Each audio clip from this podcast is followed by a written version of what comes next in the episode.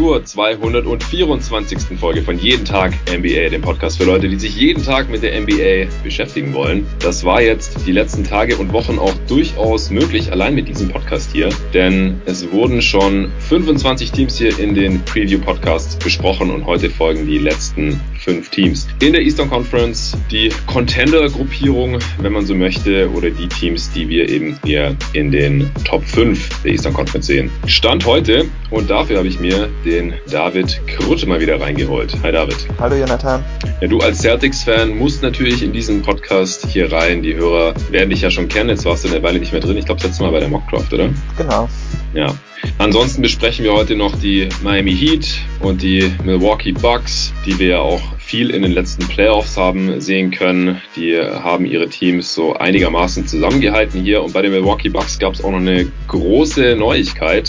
Vorgestern Abend war das schon. Da hatte ich gerade mit dem Arne aufgenommen, aber wir waren beide so sehr auf den Podcast fokussiert, dass wir keine Live-Reaction machen konnten. Ich habe äh, nach dem Pod habe ich nochmal in Twitter reingeschaut und habe gesehen, ah, wow, äh, Janis hat verlängert, hätten wir gleich beim Pod was zu sagen können. Ein extra Pod dazu wollte ich jetzt nicht aufnehmen, aber da äh, werden wir dann jetzt heute im Zuge der Bucks Preview natürlich noch ausführlich drüber sprechen. Und dann die Philadelphia 76ers, die haben wir auch noch mit hier reingepackt. Die haben ihre beiden Stars behalten, aber ihr Team drumherum, den Supporting Cast, dann doch deutlich umgekrempelt. Neuer Coach, neuer GM. Und die Brooklyn Nets, auch neuer Coach. Die beiden Stars zum ersten Mal beide fit und hier jetzt die Saison am Start. Kyrie Irving, Kevin Durant und alle fünf Teams haben das Zeug dazu, in der Regular Season hier Heimrecht zu holen. Definitiv. Eins dieser fünf wird es logischerweise nicht schaffen. Und dann natürlich auch in den Playoffs tief vorzudringen, was wiederum nicht allen Teams gelingen wird. Welchen Teams wir da welche Chancen zusprechen, das erfahrt ihr hier jetzt in diesem Podcast. Bevor es gleich losgeht, es gibt was zu gewinnen hier jetzt zu Weihnachten bei jeden Tag NBA und zwar zwei verschiedene Dinge. Einmal könnt ihr NBA 2K21 für die Next Gen gewinnen, einmal für die PS5 für die neue PlayStation und einmal für die neue Xbox. Was ihr dafür tun müsst, ihr müsst diesen Podcast supporten. Also jeder Supporter hat die Chance, hier ein Exemplar zu gewinnen. Also insgesamt eins. Eins für die PlayStation, eins für die Xbox. Mehr habe ich leider nicht zur Verfügung für euch. Also wer die neue Konsolengeneration schon sein eigen nennt oder sich jetzt eine zulegen möchte, vielleicht vom Weihnachtsgeld oder eine zu Weihnachten bekommen hat, der kann mir gerne schreiben über Steady, also über meine Supporter-Plattform steadyhq.com slash jeden Tag NBA. Und jeder, der zwischen jetzt und dem 24.12., zwischen jetzt und Heiligabend noch zum Supporter wird, der hat natürlich auch noch die Chance, das zu tun. Also geht auf steadyhq.com slash jeden Tag NBA. Wenn ihr bereits Supporter schreibt, schießt mir eine Nachricht drüber. Ich bewerbe mich hiermit für das Gewinnspiel für entweder die Playstation oder die Xbox und dann seid ihr im Lostopf drin. Und jeder, der jetzt sich für eins der drei Supporter-Pakete noch entscheidet bis zum Heiligen Abend, entweder als Bankspieler, als Starter oder als All-Star hier diesen Podcast unterstützt, der hat auch die Chance, da noch in den Lostopf hineinzukommen. Ich habe ja schon mal NBA 2K21 Mamba Edition verlost hier vor einigen Wochen und ich kann euch sagen, damals haben sich nicht allzu viele drauf beworben. Das heißt, die Chance war relativ hoch, wenn man mir da geschrieben hat bei Steady, das Spiel auch zu gewinnen und es sind seither zwar einige Supporter dazugekommen, aber ich denke, wenn ihr mir da eine Nachricht schreibt, dann ist die Chance sehr viel höher als bei den allermeisten Gewinnspielen. Dann gibt's noch einen anderen Sponsor, der gerade ein Gewinnspiel mit mir zusammen veranstaltet und zwar auf Instagram. Das ist Bear Performance, der Sporttaschenhersteller aus Berlin, den ich hier auch schon einige Male beworben habe im Podcast. Da müsst ihr einfach nur mir, meinem Instagram-Account at jeden Tag NBA auf Instagram folgen und at Performance. Und da seht ihr dann auch, wir haben beide einen Post dazu verfasst, was ihr genau machen müsst, um eine Chance zu haben, eine Sporttasche von Performance zu gewinnen. Das läuft auch noch bis zum 24. Das heißt, am 24. habt ihr Hörer von jeden Tag NBA die Chance, entweder NBA 2K21 zu gewinnen oder Performance wenn ihr die jeweiligen Schritte befolgt, die dazu nötig sind. Vielen Dank dafür und jetzt geht's los mit der Preview zu den Nets, Heat, Sixers, Celtics und Bucks. David, wir fangen mit dem aus deiner oder unserer Sicht schlechtesten Team an, schlechtesten in Anführungsstrichen, denn diese Teams haben wie gesagt alle das Zeug dazu, nächste Saison richtig abzugehen. Aber mit welchem Team würdest du jetzt hier starten? Ich habe die Brooklyn Nets an unterster Stelle, einfach weil sie für mich die meisten Fragezeichen mit sich bringen und weil ich auch gerade defensiv ihre Upside ein bisschen anzweifle. Mhm. Allgemein tue ich mich ein bisschen schwer, sie in diesem Tier zu haben, aber ich ja denke einfach aufgrund von dem Potenzial, das Durant und Kyrie mit sich bringen, kommt man nicht drum herum, um sie hier zu platzieren. Ja, das denke ich auch. Also ich sehe sie eben einfach allein aufgrund von Kevin Durant, ehrlich gesagt, und dem Potenzial, das er immer noch hat, trotz Achillessehnenriss, einer der besten Spieler der Liga zu sein. Und so ein Spieler haben die Teams, die wir weiter unten haben, in dieser Conference einfach nicht. Also oder hättest du sie dann im Endeffekt doch lieber mit den Raptors, Pacers und Hawks in, in einer Gruppe gesehen? Nee, ich denke schon, dass das das richtige Tier ist, aber es ist halt knapp, denn ähm, der Case dafür liegt bei mir halt wirklich nur bei Durant und Kyrie, wenn ich ehrlich bin. Ja, also ich sehe das ganz ähnlich. Die Downside ist auf jeden Fall vorhanden, aber die Upside eben auch. Also wenn hier alles klickt, auch mit dem Rookie-Head Coach Steve Nash, der aber halt schon einen sehr erfahrenen Coaching-Staff für beide Seiten des Feldes da um sich geschart hat, dann ist hier doch auch schon einiges möglich. Was denkst du denn, denn wer starten wird für die Nets? Ich bin mir nicht ganz sicher. Im ersten Preseason-Spiel haben sie ähm, Irving, Dinwiddie, Harris, Durant und Jordan gestartet. Mhm. Ich denke, Kyrie, Harris, Durant und Jordan stehen mehr oder weniger fest. Dinwiddie fand ich an sich ganz gut erstmal, auch weil er wirklich in dem Spiel ein bisschen Commitment zu Playmaking gezeigt hat, ähm, mhm. was nämlich auch etwas ist, was dieses Team braucht, denke ich, weil ich fürchte, dass sie sonst ein bisschen zu Isolation Basketball neigen würden. Und ich würde das wahrscheinlich auch erstmal so machen, also mit Dinwiddie dann als den fünften Starter, könnte mir aber gut vorstellen, dass im Laufe der Saison aufgrund von defensiven Bedenken einer der Forwards vielleicht in äh, die Stelle reinrutscht, sei es jetzt Jeff Green oder Karis LeVert oder vielleicht sogar Torian Prince, einfach damit man etwas mehr Masse aufs Feld bringen kann. Ja, ich denke, das, das ist, womit sie beginnen, auch da Nash und LeVert beide schon Kommentare abgelassen hatten bezüglich seiner vermeintlichen Rolle als Bankspieler, zumindest zunächst einmal. Als nächster Manu Ginobili. Genau. das war das Zitat. Äh, ja, ob das auf dem Niveau passieren kann, sei mal dahingestellt, aber ich denke auch, dass LeVert in einer Sixth-Man-Rolle eigentlich ziemlich gut aufgehoben ist, weil er halt schon relativ viel den Ball in seinen Händen gehalten hat letzte Saison. Und das wird neben Irving und KD natürlich in dem Maße nicht mehr drin sein, denn die sind natürlich deutlich besser und dann sollten die auch eher äh, was kreieren. In erster Linie natürlich Irving. Äh, Durant funktioniert ja auch ganz gut Offball, das haben wir ja schon bei den Warriors gesehen gehabt. Ja, es ist halt die Frage, ist die Defense in der Starting Five wirklich so viel besser, wenn man da jetzt einen Jeff Green oder einen Torian Prince reinschiebt. Weiß ich nicht. Mehr Masse hat man dann sicherlich, aber der fünfte Spot, der ist schon einigermaßen offen. Also ich kann mir schon vorstellen, dass sich da dann noch was tut, aber zu Beginn der Saison äh, würde ich auch damit rechnen. Könnte mir auch vorstellen, wenn DeAndre Jordan jetzt im Verlauf der Saison einfach deutlich schlechter aussieht als Jared Allen, dass dann doch Jared Allen irgendwann wieder einen Starting-Spot bekommt. Letzte Saison war ja zuerst Allen der Starter und dann im Verlauf der Saison ist es dann DeAndre Jordan geworden mit dem äh, Coaching-Wechsel Wechsel, nachdem Atkinson da gegangen wurde und dann durfte endlich der äh, Buddy von Irving und Durant starten, der ja auch höchstwahrscheinlich deswegen im Kader steht, weil er eben mit diesen beiden Dudes befreundet ist und nicht, weil man unbedingt sein Skillset noch braucht, wenn man Jared Allen schon im Kader hat. Was denkst du denn, wer noch Teil der Rotation sein wird, jetzt mal abgesehen von den schon genannten, also Prince hattest du schon genannt, Jeff Green und LeVert natürlich und Jared Allen. Genau, ja, es sieht leider nicht danach aus, dass ähm, Bruce Brown für sie spielen wird. Ich hatte mhm. nämlich nicht mitgekriegt, dass er verletzt war, aber er hatte halt ein DMP im letzten Spiel. Das finde ich. Ja, DMP CD steht auch dran, ja. Genau, also das fand ich ein bisschen schade. Ähm, Ansonsten denke ich, dass Shamet auf jeden Fall eine Rolle haben wird. Äh, mehr Shooting, mehr Aufbaushooting können sie auch auf jeden Fall gebrauchen. Und dann bin ich mir jetzt nicht sicher, ob er eine Rolle hat, aber zumindest während des Broadcasts haben äh, die Netz-Kommentatoren sehr viel über Reggie Perry geschwärmt. Das ist eine Rookie, ich glaube nur der 57. Pick. Ähm, ein ja sehr offensiv talentierter Big, also da könnte vielleicht noch was kommen, aber ähm, das ist jetzt eher Spekulation, weil sie so viel über ihn geredet haben. Ja, also eigentlich, so wie er in der Bubble gespielt hat, müsste TLC noch Teil der Rotation sein und dann wären wir auch schon bei 10. Aber man hat ja auch noch für Landry Shamet getradet. Deswegen einer von beiden äh, wird sich sicherlich in der Rotation festkrallen können, vielleicht sogar beide, wenn man da ein bisschen tiefer gehen möchte in der Regular Season. Und dann ist, ist die Rotation ja eigentlich auch schon voll. Und dann hat man noch Spieler, die entweder in der vergangenen Saison eine relativ große Rolle gespielt haben. Tyler Johnson ist wieder da, auch Kurut ist immer noch da, der schon mal eine größere Rolle hatte in dem Team. Nick Claxton bräuchte man vielleicht eigentlich noch so als Body auf der vier, aber der ist aktuell noch verletzt. Deswegen denke ich auch, das ist dann so die Rotation, die wir sehen werden. Siehst du einen Breakout-Kandidaten hier? Der offensichtliche Kandidat, aber bin ich mir jetzt nicht sicher, ob das noch zählt, wäre natürlich Caris LeVert. Aber ich finde, der liebäugelt die ganze Zeit mit einem Breakout, aber dann kommt so der letzte Schritt irgendwie nicht. Das heißt, vielleicht kann er das dieses Jahr dann endlich mal machen, dass die Effizienz dann auch da ist, wo man sie erhofft bei einem Spieler, der so ein Skillset mit sich bringt. Und mhm. ansonsten könnte ich mir noch vorstellen, dass Jared Allen, wie du eben schon angesprochen hast, sich irgendwie wieder seinen Starting-Spot greifen kann. Ob das jetzt direkt als Breakout zählt, weiß ich nicht, aber ähm, ja, geht natürlich in die Richtung. Ja, ja, also so einen richtig klassischen Breakout-Kandidaten sehe ich jetzt auch nicht. Ich denke, die Spieler sind im Grunde schon das, was sie sind.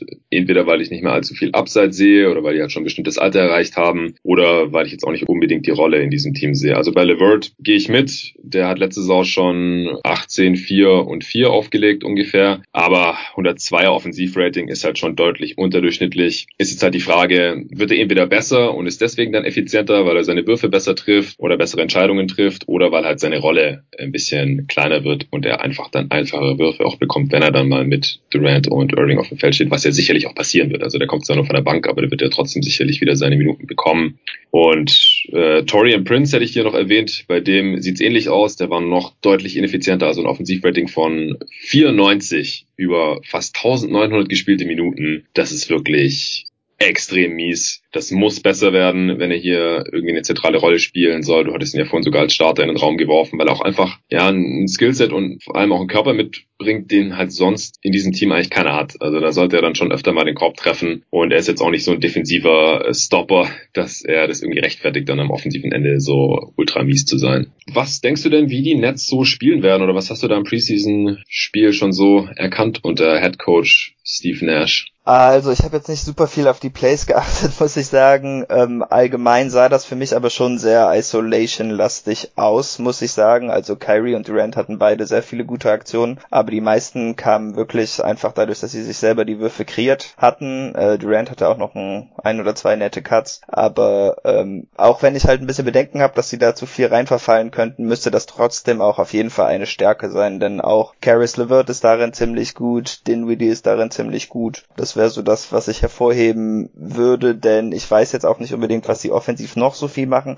Es kann sein, dass sie den Dreier noch ziemlich gut treffen. In Harris und mhm. Shamit haben sie halt zwei der besten Spezialisten und was Superstars angeht, sind Kyrie und Durant natürlich auch ganz oben. Ja, ich denke auch, dass es ein ziemlich gutes Shooting-Team sein wird. Sie haben ja eigentlich außerhalb von ihren traditionellen Bigs, Allen und Jordan, auch keinen Non-Shooter im Team. Also ich denke, jeder, der spielen wird, wird auch den Dreier nehmen und einigermaßen treffen. Könnte auch ein Grund sein, wieso Bruce Brown jetzt nicht gespielt hat, denn der ist zwar ein super Defender, aber der Wurf ist halt bisher noch überhaupt nicht gefallen und dann bekommt er halt Dudes wie Shamit und TLC höchstwahrscheinlich den Vorzug auf dem Flügel dieses Isolation-lastige, das würde ja dann auch ziemlich gut zur Handschrift von Mike D'Antoni der letzten Jahre passen, ja. mit Steve Nash als Head Coach und dem ehemaligen Mastermind der äh, Phoenix Suns Offense, Mike D'Antoni, könnte man sich natürlich auch noch einen ganz anderen Stil vorstellen, äh, Pick and Roll lastig, mit gutem Playmaking und hoher Pace, aber dafür haben sie jetzt nicht so das Spielermaterial. Also Irving geht dann halt doch offensiv eher Richtung James Harden als Richtung Steve Nash. Durant ist natürlich auch ziemlich unstoppable on ball, wenn er wieder annähernd der alte ist. Wie hat er dir eigentlich gefallen jetzt, Durant, in dem Preseason Game? Sah fit aus für dich? Also sein Auftakt war wirklich richtig gut. Danach hat er ein bisschen nachgelassen. Aber ja, ich weiß nicht, ich finde das jetzt schwer, nach einem Preseason ja. Game jetzt irgendwas zu schließen, äh, daraus zu schließen. Aber ähm, defensiv hat er auch ein paar Mal schon gezeigt, dass die Instinkte auf jeden Fall noch da sind. Wie viel er sich da reinhängen kann, weiß ich noch nicht. Mhm. Deshalb will ich jetzt nicht so viel daraus ablesen, aber ich bin auf jeden Fall nicht besorgt an dieser Stelle, was schon mal ein gutes Zeichen ist. Ja, ich denke auch, er sah ganz gut aus. Ich habe nicht das gesamte Spiel sehen können, dass er dann ein bisschen nachgelassen hat. Das kann ja auch am Conditioning liegen. Er hat jetzt immer in anderthalb Jahre kein Basketball auf diesem Niveau gespielt. Also das wäre jetzt auch nicht besonders verwunderlich, wenn er ein bisschen braucht, um äh, wieder auf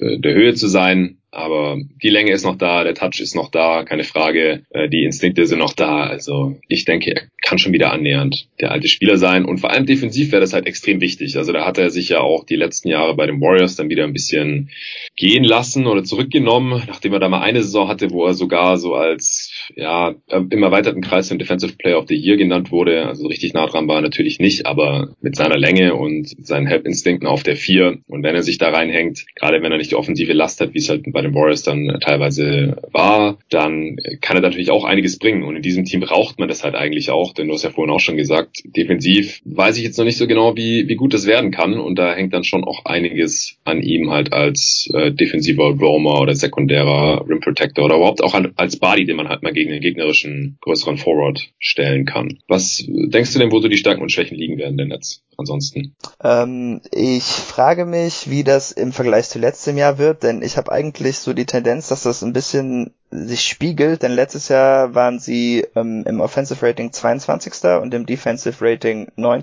per Basketball Reference. Mhm. Und ich denke, dass die beiden Sachen dieses Jahr eher in die andere Richtung tendieren. Also eher, dass die Offense so bei Platz 7, 9 liegt und die Defense dann, ja, vielleicht nicht ganz so schlecht, aber eher so um den Durchschnitt fällt. Und dann, was du eben auch schon so angeschnitten hast, hattest, ist, dass ich denke, dass ihre Pace, was letztes Jahr ziemlich gut war bei ihnen, die waren Top 10, ähm, ich denke, dass sie da jetzt schon etwas langsamer langsamer werden, einfach da so Kyrie Durant Teams etwas methodischer sind und nicht ganz so äh, schnell. Ja, ich denke auch. Und dann äh, schleppt sich da doch jetzt schon relativ alter der Andre Jordan noch vom einen Spielfeldende ans andere. Ich kann mir auch vorstellen, dass die Pace jetzt nicht mehr ganz so hoch sein wird, äh, selbst mit eben Steve Nash und Mike D'Antoni hier im, im Coaching-Staff. Da wird man sich schon ans Spielermaterial anpassen. Ansonsten äh, Defense, da kann man vielleicht darauf hoffen, dass Dave Jörger und Dan Burke, die da als Assistant Coaches reingeholt wurden und also Dave Jörger kennt man ja auch als Head Coach jetzt bei den Kings zuletzt, wo sie ja deutlich besser gespielt haben als unter Luke Walton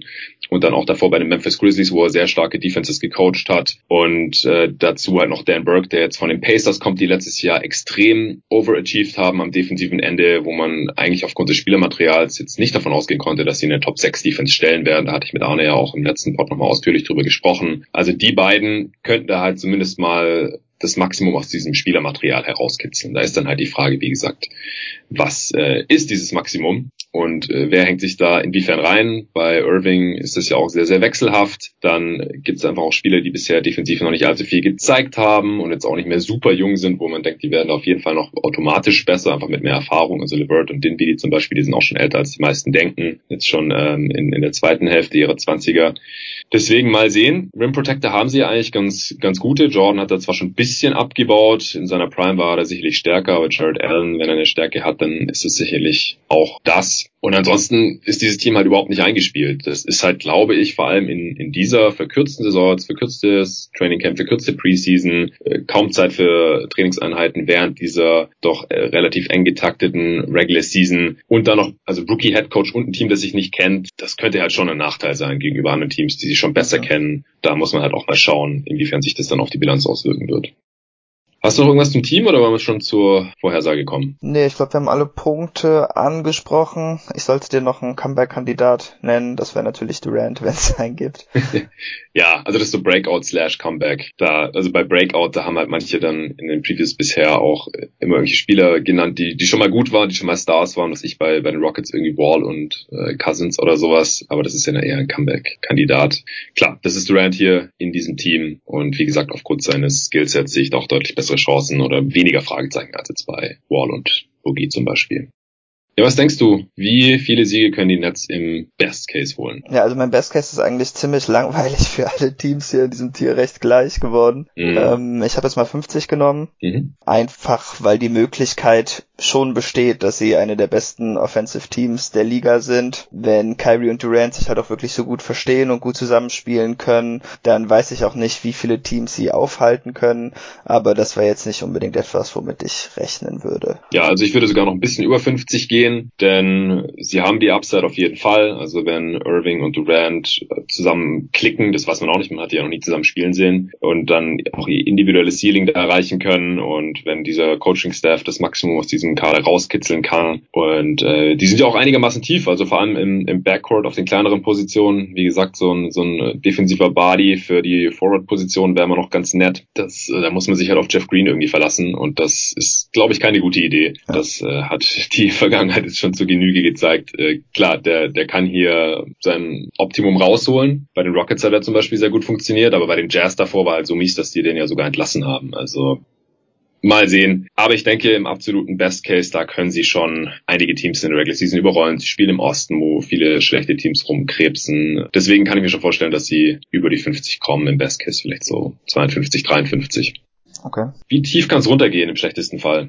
Also ich habe jetzt, sie haben auch den schlechtesten Worst Case in dieser Kategorie bei mir mhm. und da habe ich jetzt einfach mal 37 aufgeschrieben. Ich weiß, dass ich Verletzungen nicht mit einberechnen soll, aber ich weiß halt nicht, ich glaube, hier kommt man nicht wirklich drum rum, einfach mhm. weil man nicht weiß, welchen Kevin Durant man kriegt und Kyrie Irving hat ja im letzten Jahr auch nur 20 Spiele gemacht. Ich denke schon, dass das mehr gewesen wären, ähm, wenn sie nicht eh wussten, wie die Saison enden würde, aber ja, ist halt eine weitere Saison, wo er wieder viele Spiele verpasst hat und ähm, wenn sie sich dann zu viel auf ihre Rollenspieler verlassen müssen, weil einer der beiden einfach nicht da ist oder nicht in der Form, die man sich erhofft, dann könnte ich mir schon vorstellen, dass das halt letztendlich nur ein 500-Team wird. Ähm, also 37 hatte ich, weiß ich jetzt nicht mal, ob ich das schon gesagt hatte. Ja, hattest du gesagt. Ja, letztes Jahr hatten sie ja 35, auch aus 72 Spielen. Ich glaube, sie werden in jedem Fall besser als letztes Jahr, weil ja. der Kader ist besser. Ich glaube auch, dass das Coaching einfach besser sein wird mit diesen ganzen sehr guten Coaches hier im, im Coaching-Staff, abseits von Steve Nash. Aber ich sehe halt schon auch die Downside. Also wenn die Defense einfach nicht klickt, weil man jetzt keine Vorbereitungszeit hatte und, und sich nicht einspielen konnte und das Material einfach nicht gut genug ist und Durant braucht noch eine Weile oder muss dann hier und da doch immer wieder aussetzen und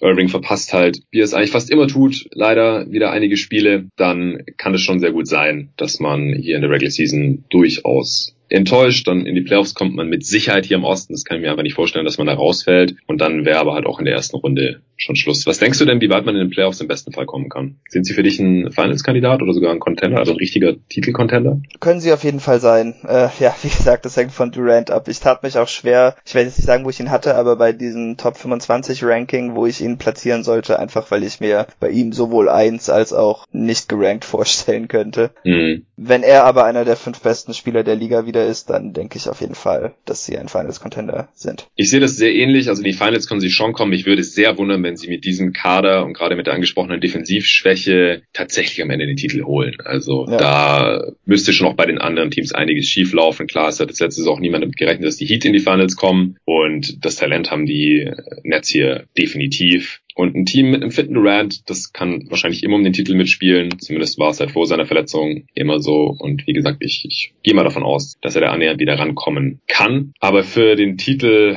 da kann es eigentlich, glaube ich, noch nicht reichen. Da ist die Konkurrenz alleine in dieser Conference zu hoch. Wir haben jetzt noch vier Teams, die wir besser sehen. Und dann im Westen gibt es ja auch noch zwei, drei Teams, äh, die ähnlich gut sein könnten. Von daher denke ich auch, Finals ist das Maximum. Und in die Eastern Conference Finals können auch schon nur zwei von diesen fünf kommen. Deswegen würde ich jetzt mal Stand heute eher auf zweite Runde oder so tippen im mittleren Outcome. Ja, ist auf jeden Fall wahrscheinlicher. Mhm.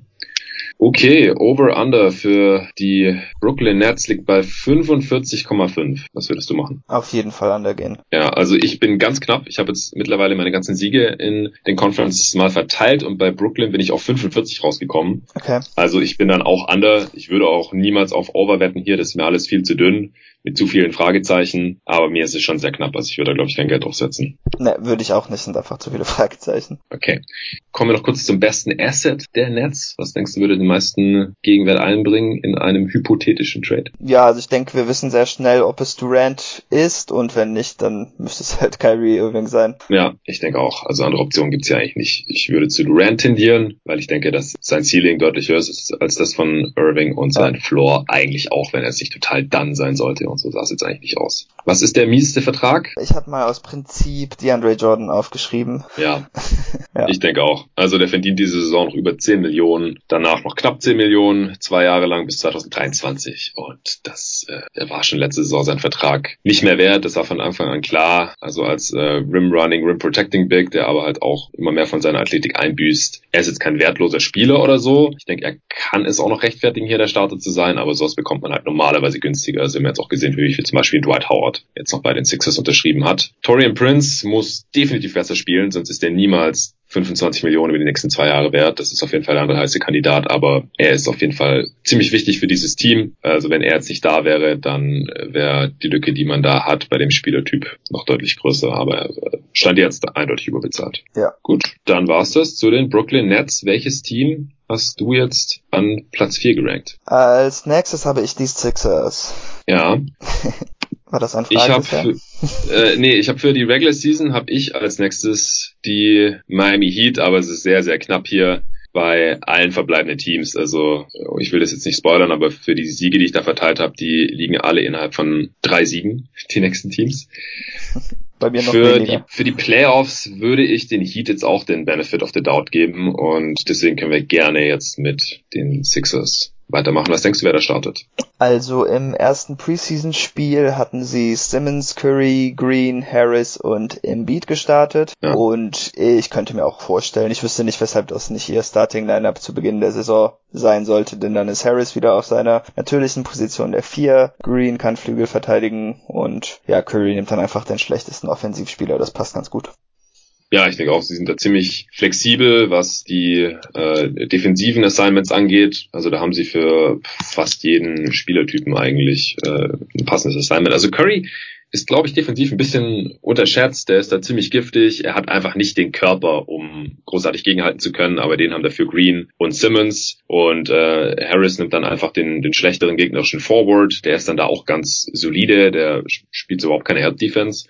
Aber dafür haben sie noch Joel Embiid, der halt Defensive Player of the Year Material ist, wenn er fit bleibt und wenn er halt auch fit ist.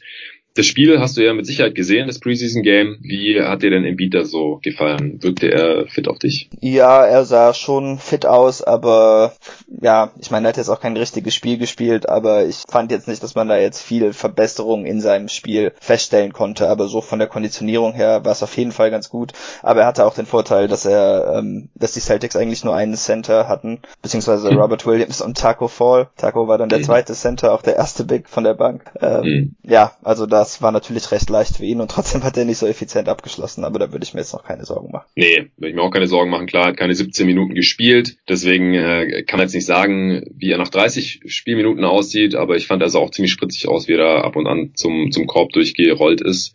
Was denkst du denn, wer dann noch in der Rotation sein wird? Die Sixers sind jetzt schon auch einigermaßen tief nach dieser Offseason. Ja, also Dwight Howard wird auf jeden Fall spielen, Shake Milton wird auch auf jeden Fall spielen. Dann denke ich wahrscheinlich, dass zumindest in dem Spiel war es so, dass Korkmaz und Scott die meisten Minuten zunächst gekriegt hatten. Ich hatte also den Eindruck, dass Maxi sich vielleicht noch ein bisschen Minuten verdienen muss. Mhm. Muss man mal schauen, denn ansonsten wäre natürlich sehr interessant, auch einfach, dass sie dann noch oder beziehungsweise endlich mal eine vernünftige Pick-and-Roll-Option hätten, wenn er gut ist. Ja, dann natürlich noch Matisse Thibault, der aber überraschend wenig gespielt hatte, fand ich. Ja, der hat nur 10 Minuten bekommen. Das will ich jetzt in der Preseason jetzt noch nicht überbewerten, ehrlich gesagt. Der wird aus meiner Sicht auf jeden Fall in der Rotation sein.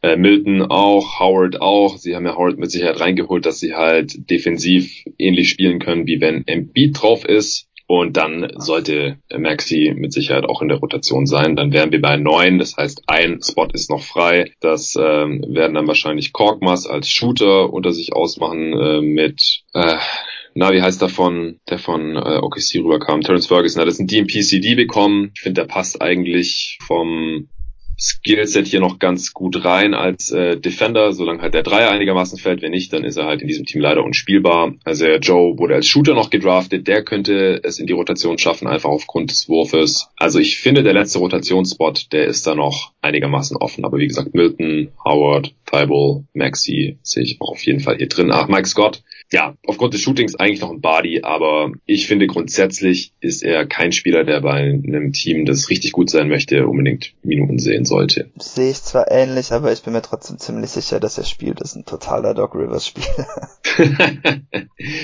ja, das stimmt wohl. Siehst du hier einen Breakout-Kandidat oder, oder auch einen Comeback-Kandidat? Tja, also ich hatte ursprünglich Thibault als Breakout-Kandidat aufgeschrieben. Jetzt bin ich mir nicht mehr so sicher. Ähm, Wegen dem Preseason Game oder was? ja.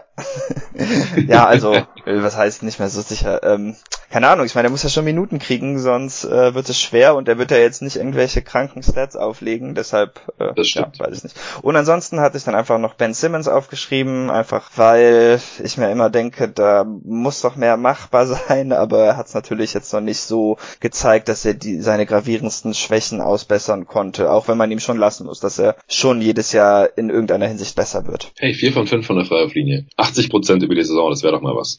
ja, das wäre auf jeden Fall eine Verbesserung. Ja, ich denke auch, also Embiid und Simmons müssen eigentlich jetzt mit der Umgebung, die Daryl Morey hier geschaffen hat, mal einen Schritt nach vorne machen, individuell und dann natürlich auch zeigen, dass sie wirklich zusammenpassen, langfristig. Weil wenn es nicht der Fall ist, dann sollte man sich halt von einem von beiden trennen. Das steht ja jetzt schon seit Jahren im Raum eigentlich. Ich bin froh und finde es nachvollziehbar, dass man jetzt das nochmal ausprobiert mit den beiden hier endlich mal mit ein bisschen mehr Shooting drumherum und auch mal einen neuen Coach. Aber das bleibt eben abzuwarten. Und Embiid, wenn er halt mal sein volles Potenzial realisiert, fit ist, fit bleibt, dann äh, muss er eigentlich um den MVP mitspielen und um den Defensive Player of the Year, All-NBA First Team, all diese Sachen. Dazu hat er das Potenzial, aber das muss er halt auch erstmal noch zeigen. Wenn er es zeigt, dann ist es für mich auch nochmal ein Breakout. Ja, fair. Was denkst du, wie man jetzt unter Doc Rivers spielen wird? Also er hat gesagt, dass er mehr Pick and Roll laufen will und ich muss sagen, ich tue mich damit ein bisschen schwer, denn ich weiß, dass er das gerne macht und mhm. ähm, also ich glaube auch, dass das passieren wird. Ich weiß aber nicht, ob das dem Team jetzt wirklich zugute kommt, denn in meinen Augen haben sie halt noch immer keine Spieler, mit denen man vernünftig und gut Pick and Rolls laufen kann. Von der Bank aus könnte das vielleicht mit Maxi und Howard eine ganz interessante Kombination sein, aber ähm, bisher in seiner Karriere und teilweise liegt das natürlich natürlich auch daran, dass sein Pick-and-Roll-Partner meistens Simmons ist und dass das Spacing nicht in jedem Jahr gut war. Aber Embiid ist einfach kein guter Pick-and-Roll-Finisher bisher. Und ähm, ich weiß halt nicht, ob man shooting-technisch genug getan hat, dass er das in diesem Jahr sein kann, denn aus dem Roll fehlt ihm halt auch ein bisschen die Exklusivität, finde ich, um abzuschließen. Und gleichzeitig hat er halt auch das Problem, dass er einfach kein intuitiver Passer ist, dass er den, den Ball dann irgendwie abspielen könnte, wenn es dann brenzlig wird am Korb. Deshalb mhm. weiß ich einfach nicht, ob das funktionieren kann, auch wenn es natürlich Sinn macht in einer Liga, wo Spread Pick and Rolls immer wichtiger werden, dass man auch in die Richtung geht. Ja, also ich glaube, High Pick and Rolls machen mit Ben Simmons nach wie vor nicht besonders viel Sinn. Solange er keine Pull-Up-Jumper nehmen kann, wird das einfach nicht besonders respektiert, dann geht der Gegner einfach immer under.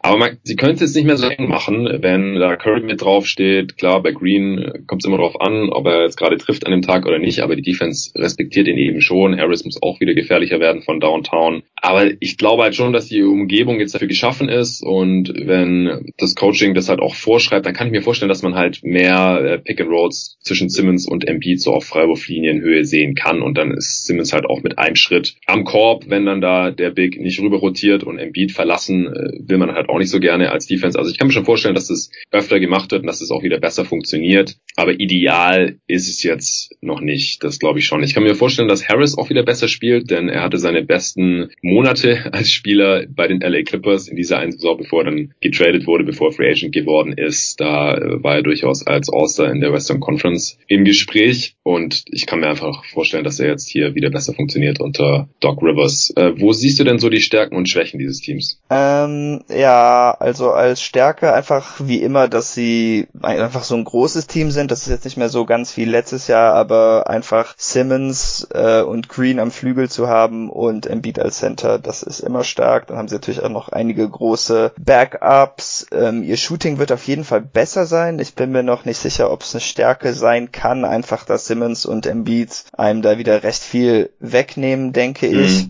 Und ja, ansonsten denke ich einfach, dass sie eher ein relativ ausgeglichenes Team sein werden. Ich habe jetzt nicht den Eindruck, dass sie jetzt super überwältigend sein werden, weder offensiv noch defensiv. Also wenn dann noch eher defensiv, da waren sie letztes Jahr auf Platz 8, trotz allem. Da sind sie jetzt meiner Meinung nach auch nicht wirklich schlechter geworden. Also es hängt natürlich da auch immer viel davon ab, wie viel spielt Embiid. Aber man hat ja jetzt eben auch Howard und auch Tony Bradley, den wir noch gar nicht erwähnt haben, reingeholt, dass man eben defensiv jetzt auch nicht total abfällt, wenn Howard mal nicht spielt. Simmons ist an dem Ende ja extrem stark und wenn, wenn Green da jetzt nicht total abbaut, dann hat man da halt schon, schon mal ein sehr, sehr gutes defensives Trio, sodass halt da eine Top 5 Defense auf jeden Fall drin sein sollte. Und ähm, am offensiven Ende, da war man ja trotz allem letztes Jahr auch noch immerhin überdurchschnittlich und da sieht die Umgebung ja jetzt deutlich besser aus, dass es besser funktionieren kann. Deswegen äh, kann ich mir da schon vorstellen, dass man irgendwie in die Top 10 kommt. Aber ich glaube auch, wenn man an einem Ende des Feldes zur Top 5 gehört, dann am defensiven Ende. Ja, ich habe auch die Defense ein bisschen besser. Also ich hatte ihre Offense jetzt für Platz 10 so geschätzt und ihre Defense mhm. auf Platz 8. Okay, also du siehst dann defensiv, zumindest im Liga-Vergleich, keine wirkliche Verbesserung. Nee, ich glaube nicht. Also ich, da gibt es einfach andere Teams, denen ich mehr traue. Aber ja, hängt auch ein bisschen von Danny Green ab. Ich meine, wenn er fit ist, dann ist er schon wirklich sehr gut und ähm, Simmons und Green als Tandem ist schon ziemlich krank. Ja, denke ich auch. Okay, wollen wir zur Prognose kommen? Ja, können wir machen. Wo siehst du den Best Case? Ich habe den Best Case bei 52 Siegen. Ja, also ich sehe den äh, Best Case sogar noch ein bisschen besser als bei den Nets, ehrlich gesagt. Also da würde ich so auf 54, 55 sogar gehen, wenn halt mal Embiid jetzt so eine Monster-Saison spielt und wenn das offensiv alles klickt und wenn Rivers da den Laden zusammenhält und alle motivieren kann, dann, also das sagen wir jetzt schon seit Jahren, dass die Sixers da großes Potenzial haben, aber wenn sie es dann halt mal realisieren, dann sage ich 55 Siege. Okay. Worst Case? Hab ich 40 aufgeschrieben, denn ich denke, bei den Sixers ist es oft so, dass es sich teilweise ein bisschen schlimmer anfühlt, als es tatsächlich ist. Zumindest ja. war das die letzten Jahre so, ja. Ja, weil die Erwartungen immer so hoch sind und weil ja. vor allem im Beat halt so unendlich viel Talent hat und äh, Simmons war auch First Pick und bis auf den Wurf äh, kann er ja eigentlich auch alles. Also da erwartet man halt auch schon was, wenn man zwei potenzielle All-NBA-Spieler oder Top-10-Spieler im Kader hat. Fast mhm. schon unabhängig vom Supporting Cast und dann die letzten Jahre dachte man immer, ja, das passt schon mit dem Supporting Cast. Letztes Jahr hat man halt mit einer historischen Defense dann gerechnet und dann war der halt nur die acht beste dieser Liga und im historischen Vergleich braucht man da nicht größer drüber sprechen.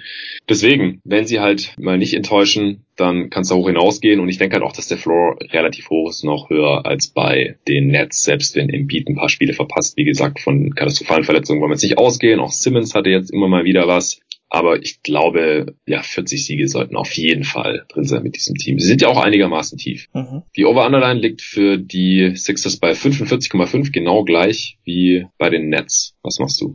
Da bin ich immer noch knapp drunter. Ja, also ich bin da jetzt knapp drüber, denn den Sixers habe ich 46 Siege gegeben, also wirklich super knapp. Würde ich jetzt auch kein Geld drauf setzen, aber im Zweifel bin ich hier ein bisschen over. Ja, ja ich habe ihm 44 Siege gegeben, deshalb geht's hm. gerade nicht. Okay, bestes Asset. Was glaubst du, wer mehr Gegenwert einbringen würde in einem Trade, Simmons oder Embiid? Ach, ich kann mir einfach nicht vorstellen, dass es nicht Embiid sein würde, aber also ich kann es mir irgendwie schon vorstellen, einfach wie die Berichterstattung teilweise läuft, aber ich fände es einfach sehr schockierend, wenn es nicht Embiid sein würde. Ich denke auch, also ich würde auch mehr für Embiid abgeben. Simmons ist dafür noch zwei Jahre länger unter Vertrag. Ja, das ist ja auch was wert. Embiid ist äh, 2023 Free Agent und Simmons eben erst 2025. Deswegen äh, kommt es dann wahrscheinlich auf den Team-Need an ja, oder auf die Teamphilosophie. Wollen wir lieber einem äh, Ballhändler mit Forward-Size, der keinen Jumper hat, als Franchise-Player oder als vielleicht auch als Co-Star, je nachdem, was man halt schon im Kader hat. Oder wollen wir Franchise-Big, der an, an beiden Enden des Feldes theoretisch alles kann, aber es halt noch nie so alles zusammen auf dem Platz gezeigt hat oder noch nie richtig äh, lang genug fit bleiben konnte, sowohl konditionell als halt auch was Verletzungen angeht. Das ist dann wahrscheinlich schon eine Philosophiefrage. Simmons ist ein bisschen teurer, aber ich denke auch, das nimmt sich nicht besonders viel, aber tendenziell würde ich auch Beat sagen. Ja. Schlechtester Vertrag dabei ist Harris. Ja. Habe ich also, auch geschrieben. Auch eine Mangelung an Alternativen. Es verdient sonst keiner zweistellig außer Danny Green, aber der läuft nächsten Sommer aus. Und Harris verdient halt noch bis 2024 immer zwischen 35 und 39 Millionen Dollar. Und das ist er halt leider nicht annähernd wert. Nein. Okay, dann als nächstes die Miami Heat. Die haben in diesem Sommer ja Bam Adebayo vorzeitig verlängert, dann den Supporting Cast hier und da ein bisschen ausgetauscht. Crowder und Jones haben sie ziehen lassen, die woanders die Mid-Level Exception bekommen haben, haben sie de facto mit Every Bradley und Maurice Harkless ersetzt. Was denkst du, wer da starten wird? Ich bin mir überhaupt nicht sicher, denn ich würde eigentlich gerne Hero in den Starting Lineup tun, aber ich finde einfach keine Konstellation, wo das Sinn ergibt, wenn ich ehrlich bin. Mhm. Deshalb bin ich jetzt bei Dragic, Robinson, Butler, Harkless und Bam gelandet. In ihrem oh, ersten okay. Preseason-Spiel haben sie ähm, nicht alle Spieler gespielt, deshalb konnte man dadurch jetzt auch leider gar nichts ableiten. Mhm. Butler, Dragic haben nicht gespielt. Genau die du da jetzt in der Starting Five drin hast. Äh, Igodala hat auch nicht gespielt, Olinik auch nicht. Da haben dann äh, Nan gestartet, der letzte Regular Season auch zum Großteil gestartet ist. Da ist Dragic auch von der Bank gekommen. Ich glaube ehrlich gesagt, dass Dragic weiter von der Bank kommen wird. Also hm. in der Regular Season, um ihn zu schonen. Er ist 34 Jahre alt, einigermaßen verletzungsanfällig. Auch in den Finals ja erst wieder die Plantarfaszie da gerissen. Dann Adebayo startet natürlich, Butler auch, das ist keine Frage. Und Robinson muss eigentlich auch mit seinem Shooting, hat er ja bisher auch. Wäre komisch, wenn das dann auf einmal nicht mehr tun würde. ich kann mir halt vorstellen, dadurch, dass sie jetzt relativ viele Optionen auf den Guard-Positionen haben, dass Nan äh, nicht gesetzt ist als Starter, aber Dragic von der Bank glaube ich eigentlich schon. Iguodala auch. Das ist seit Jahr und Tag seine Rolle und er ist auch hier einer der älteren Spieler im Kader. Und Hero und Robinson, da müsste halt einer von beiden defensiv schon einen Schritt machen, dass man das irgendwie rechtfertigen kann, weil sonst ist man da äh, direkt total anfällig. Also man hat, es gibt einfach nicht genug Gegner, wo man beide dann verstecken kann und das können dann auch ein Butler und ein Adebayo nicht langfristig ausgleichen. Die Frage ist dann halt, startet Avery Bradley? Das könnte ich mir sehr gut vorstellen, weil der ist einfach on-ball eine Klette, wenn er da weiterhin so gut ist wie bisher in seiner Karriere. Haben wir jetzt auch schon sehr lange nicht mehr spielen sehen. Der hat ja in der Bubble für die Lakers nicht gezockt und war dann beim Championship Run nicht mehr dabei. Aber ich glaube, von den Guards fände ich ihn noch am, am sinnvollsten, weil er da wirklich auch ein Loch stopfen sollte, wenn dann nicht mehr der Starter ist. Also ich würde dann sagen Bradley, Robinson, Butler und Adebayo. Und dann ist die Frage, startet man wieder einen traditionellen Big wie Myers Leonard letztes Jahr? Olinik ist auch noch am Start. Oder startet man jetzt diese Regular Season von Anfang an small und dann würde ich da wahrscheinlich auch Maurice Harkless sehen. Also ist wirklich interessant bei dem Heat. Ja, ja, gibt's auf jeden Fall einige Optionen. Ich würde aber sagen, also wenn sie jetzt nicht small starten, dann würde ich meine Win Projection auf jeden Fall etwas nach unten schrauben, wenn sie jetzt wieder mit Bam mhm. und Leonard oder so da rumlaufen. Und ähnliches gilt wahrscheinlich, wenn sie mit Nunn starten, denn von ihm halte ich jetzt nach wie vor nicht so super viel. Ähm, Bradley wäre wahrscheinlich ein ganz guter Fit, auch da er als Bankspieler einfach nicht so ideal ist, da er keine guten Entscheidungen trifft und offensiv das Team trotz gutem Space Spacings in der Regel schon recht weit nach unten zieht, auch da er als Ballhändler ja. so limitiert ist. Das heißt, wenn wir davon ausgehen, dass man Dragic schonen will, dann wäre das auch auf jeden Fall meine Wahl. Und ja, zu der Robinson und Hero Sache würde ich auch denken, dass Robinson derjenige ist, der zwischen den beiden starten muss, denn Offball ist einfach ein bisschen gefährlicher, einfach weil er mehr in Bewegung ist und ich glaube, das ist wertvoller im Starting Lineup zu haben als von der Bank, wo er dann ja auch wahrscheinlich weniger Minuten neben Bam hätte, der auch dieses äh, Handoff-Game so sehr antreibt. Das sehe ich dann sehr ähnlich. Also sehen wir Hero beide nicht als Starter und dann wird es halt interessant zu sehen, starten die Heat eher big oder eher small und startet dann Nunn oder Avery Bradley. Ja, jetzt haben wir die meisten Spieler schon besprochen. Äh, hast du noch jemanden, der noch in der Rotation sein sollte, den wir noch nicht genannt haben? Nicht unbedingt. Ich frage mich, was sie mit Precious Atua machen, ob er jetzt direkt mhm. eine Rolle kriegt. Ähm, ja, ansonsten die anderen Spieler kennt man, glaube ich, alle schon. Ihr Draftpick von letztem Jahr, Casey Okpala ist natürlich auch noch da, aber von dem habe ich jetzt nicht so viel gesehen, dass ich da jetzt eine große Meinung zu habe. Ja, eigentlich muss man bei den Heat ja mittlerweile fast schon davon ausgehen, dass irgendjemand aus der hinteren Reihe sich nach vorne spielen kann. Das ist jedes Jahr so. Ja. Jedes Jahr. Jahr. Letztes ja. Jahr im Prinzip sogar zwei mit äh, Robinson und Nunn und wenn man Hero als äh, 14. Pick noch mit dazu zählen möchte, eigentlich sogar drei, die dann einfach eine riesige Rolle gespielt haben in der Regular Season beziehungsweise den Playoffs das Team ist schon ziemlich tief, finde ich. Also allein, dass wir schon so viele potenzielle Starter sehen und dann gibt's halt immer noch äh, Ex-Finals-MVP Andre Godala und Miles Leonard, der viele Spiele gestartet hat, Olinik, der ein Rotationsspieler ist. Und trotzdem könnte ich mir vorstellen, dass halt gerade so ein Okpala oder, oder ein Ashua direkt als Rookie oder was ist ich, Max Struss, Struss, wie spricht man denn aus? Der war noch mal bei den Celtics, du ja, weißt Max Struss. Max Struss, äh, dass der dann auf einmal viel besser ist als davor, das würde ich alles nicht ausschließen. Also kann mir gut vorstellen, dass da noch einen Rotationsspieler geben wird, den wir hier jetzt gerade noch gar nicht so richtig sehen. Würde mich nicht überraschen, ja. Wer ist dein Breakout-Kandidat? Ich denke, dass Hero am meisten Potenzial, also ich könnte mir halt vorstellen, dass auch wenn wir ihn jetzt beide nicht im Starting-Lineup sehen, dass er einfach im Laufe der Saison zeigt, dass er zu gut ist, um nicht zu starten. Deshalb habe ich ihn aufgeschrieben. Äh, bei allen anderen Spielern, außer es passiert jetzt sowas, so ein Szenario, wie du gerade geschildert hast, weiß man, glaube ich, mehr oder weniger, was man hat inzwischen. Ja, wie gesagt, ich glaube halt, irgendjemand, an dem wir jetzt gerade nicht so wirklich denken, wird durchbrechen. Hero, ja, was ist da jetzt ein Breakout? Also ich glaube, der kann fast die Erwartungen nicht erfüllen, die der Gemeindefan an ihn mittlerweile stellt, weil er ist ein absoluter Popstar schon. Auch jetzt hier wieder mit diesen äh, James Harden Diskussionen so viele Heat-Fans gesehen, die gesagt haben, ah, wenn die Heat Tyler Hero für James Harden trade, dann bin ich kein Fan mehr, dann verbrenne ich mein Jersey oder was weiß ich. Also völlig übertrieben. Also tut mir echt leid. Also der hat wirklich einiges gezeigt als Rookie und äh, vor allem Eier bewiesen in den Playoffs und so. Aber mal schön Kirche im Dorf lassen. Das ist jetzt hier noch nicht der, der absolute Star, der, der auf jeden Fall starten muss und äh, 20 plus äh, Punkte auflegen wird. Da muss man wirklich mal realistisch bleiben, was er jetzt hier zeigen kann in seiner zweiten Saison Also er wird bestimmt einen Schritt nach vorne machen, würde mich wundern, wenn nicht. Aber was wäre denn ein Breakout für ihn überhaupt? Tja, keine Ahnung, muss ich mich jetzt so intensiv mit der Frage beschäftigen. Äh, was hat er denn letztes Jahr gehabt?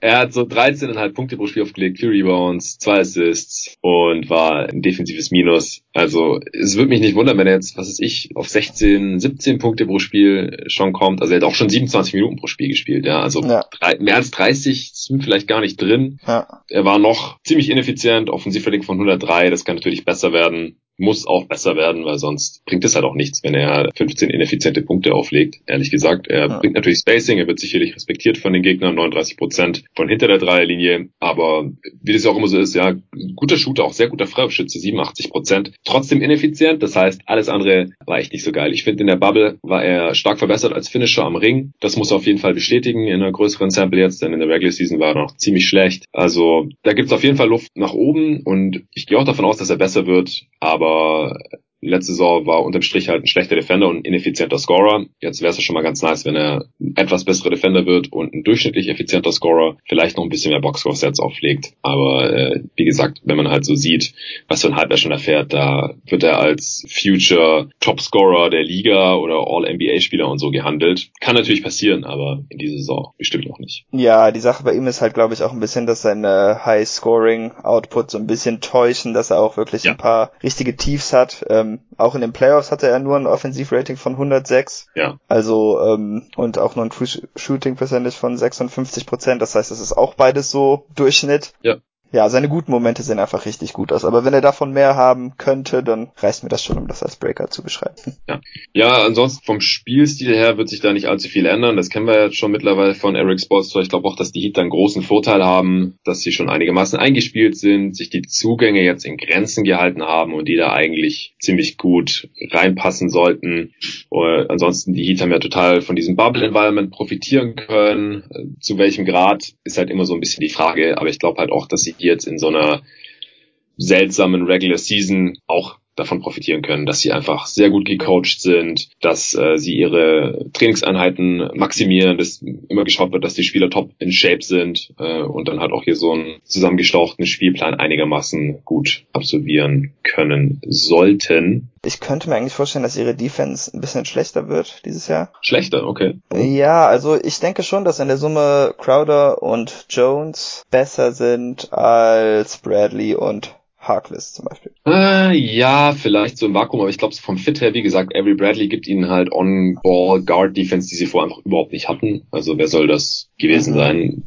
Derrick Jones Jr. noch am ehesten, aber da ist Bradley zumindest bisher schon der eindeutig stressigere Defender. Und auch Crowder ist ja jetzt kein Elite Defender, der ist zwar kräftiger als Harkless, also geht ihnen das jetzt so ein bisschen ab, aber da haben sie halt immer noch ein paar andere Bodies, also gerade mit, mit Butler vor allem. Oder wenn Bam dann wieder auf der 4 starten sollte, das es sollte jetzt kein allzu großes Problem sein. Und ich, ich denke auch, dass Harkless unterm Strich ein bisschen besserer Defender ist als Jones. Also ich sehe das sogar eher ein bisschen als Vorteil.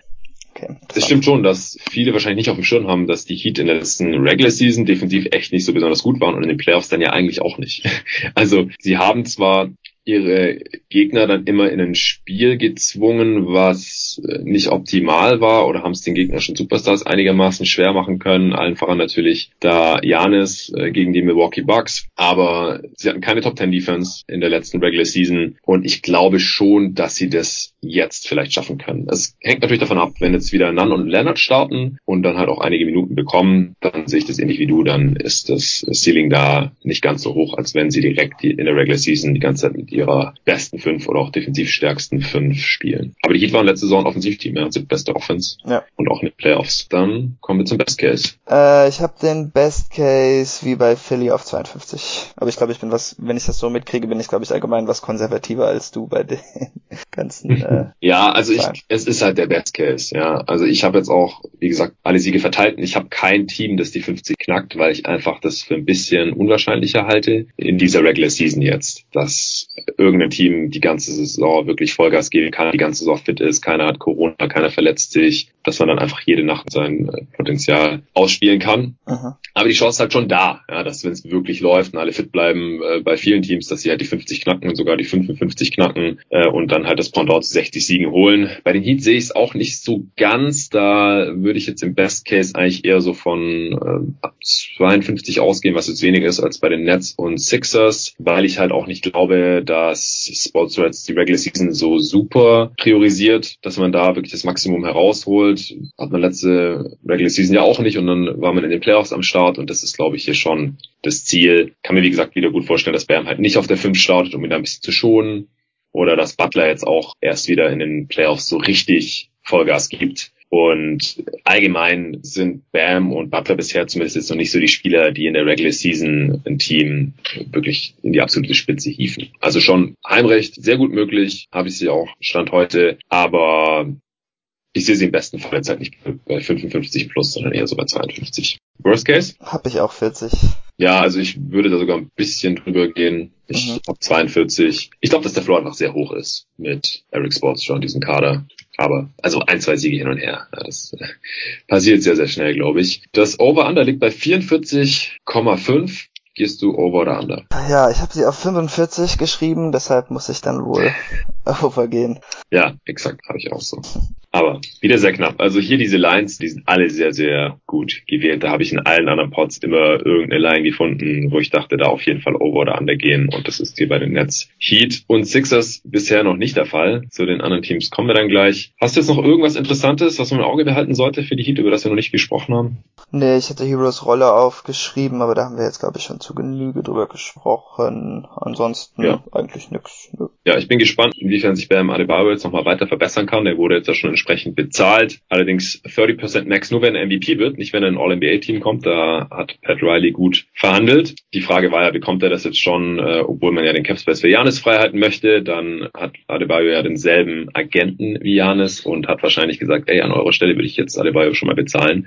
Denn ob ihr Janis bekommt, das weiß ich nicht so genau. Und dann haben sie das ja auch gemacht. Und im Nachhinein ist natürlich auch noch richtiger als ohnehin schon, Adebayo hier jetzt langfristig zu binden. Und wie gesagt, er wird auch nur richtig teuer, wenn er MVP wird, was ich jetzt nicht glaube, also diese Saison. Aber ich glaube halt schon, dass da noch äh, gewaltig Upside vorhanden ist. Er war letztes Jahr schon einer der besten Defender, ist für mich auch ein Defensive Player of the Year Kandidat, falls sie wirklich dann in die Top 5 kommen sollten. Wenn nicht, dann nicht. Und ich gehe jetzt auch Stand heute nicht davon aus. Und offensiv war er auch schon sehr, sehr dominant, obwohl er ja immer noch gar kein Dreier gezeigt hat. Mal sehen, ob da jetzt langsam ein Corner 3 kommt oder sowas. Aber mit seinem Passing, seinem Playmaking, äh, da vom Elbow, Dribble Handoffs ähm, oder Fake äh, DHOs auch und dann starkes Finishing Richtung Korb und da ist auch schon wirklich schwer zu stoppen, wie du ja auch als Celtics-Fan am eigenen Leibe erfahren musstest in den Ich weiß von nix. okay, aber er ist auch das beste Asset, oder? Ja, habe ich auch aufgeschrieben. Nicht Tyler Hero. Nein. auch wenn, muss man sagen, Bam hat noch kein Lied, das nach ihm benannt wurde. Ja, und Tyler Hero ist jetzt noch drei Jahre auf dem Rookie-Deal und ziemlich günstig als später Pick, so 3,8 bis 5,7 ja, Millionen, dann wird er restricted. Aber wie gesagt, der Impact ist einfach bisher noch nicht so wirklich da und äh, von Bam halt zweifelsohne. Und er ist noch bis 2026 jetzt unter Teamkontrolle. Das ist schon sehr, sehr nice. Mies ist der Vertrag der Heat. Also richtig miese Verträge haben sie eigentlich nicht, außer Jimmy Butler ähm, fällt auf einmal den Bach runter. Mhm. Denn sogar die Spieler, bei denen man sagen würde, die verdienen jetzt ein bisschen zu viel, wie zum Beispiel Iguodala, ähm, oder Leonard, die haben halt in ihrem nächsten Jahr eine Team Option, das heißt, die kann man recht leicht traden und sind sogar damit attraktive Gehälter für Teams, die jetzt nicht unbedingt spielerischen Gegenwert haben, sondern nur Gegenwert in äh, Form von Assets oder so. Ja, genau. Also langfristig in den Büchern stehen eigentlich nur Butler und Adebayo und die, äh, die auch noch, die noch im Rookie-Contract sind. Also Achua, Hero, äh, Duncan Robinson und Kendrick Nunn werden Restricted Free Agents, also die kann man auch halten, wenn man möchte, nächsten Sommer. Und alle anderen haben äh, Team Options. Verdienen zwar sehr gut, das ist dann wahrscheinlich der Deal, hey, ihr bekommt dieses Jahr richtig viel Kohle und wenn ihr gut seid, dann auch nächstes Jahr und wenn nicht, dann seid ihr nächsten Sommer wieder Free Agent. Also Dragic, Iguodala hattest du schon genannt, Miles Leonard auch, Avery Bradley ist genau das gleiche. Äh, Kelly Olynyk läuft aus, der verdient 13 Millionen, ist er wahrscheinlich auch nicht wert, aber alles halb so wild und im Zweifel halt auch noch Trade-Masse jetzt vor der Trade-Deadline. wo die Heat nach wie vor was machen können. Also Pat Riley, mit dem ist immer zu rechnen, auch Trade für James Harden halte ich nicht für ausgeschlossen, ehrlich gesagt. Kommt dann halt drauf an, was andere Teams bieten und ob man da mitgehen möchte. Aber wenn Pat Riley die Chance hat auf mehrere Stars im Kader und die hätte er dann eben, wenn er Butler und Bam dann behält und noch einen Harden oder irgendwen anders, der dann zur Verfügung steht, reinholt, dann, dann tut er das. Also das hat er in der Vergangenheit gezeigt und deswegen ist damit auch immer zu rechnen. So, zwei Teams noch. Welches siehst du jetzt vorne und welches müssen wir dann im Umkehrschluss als nächstes besprechen?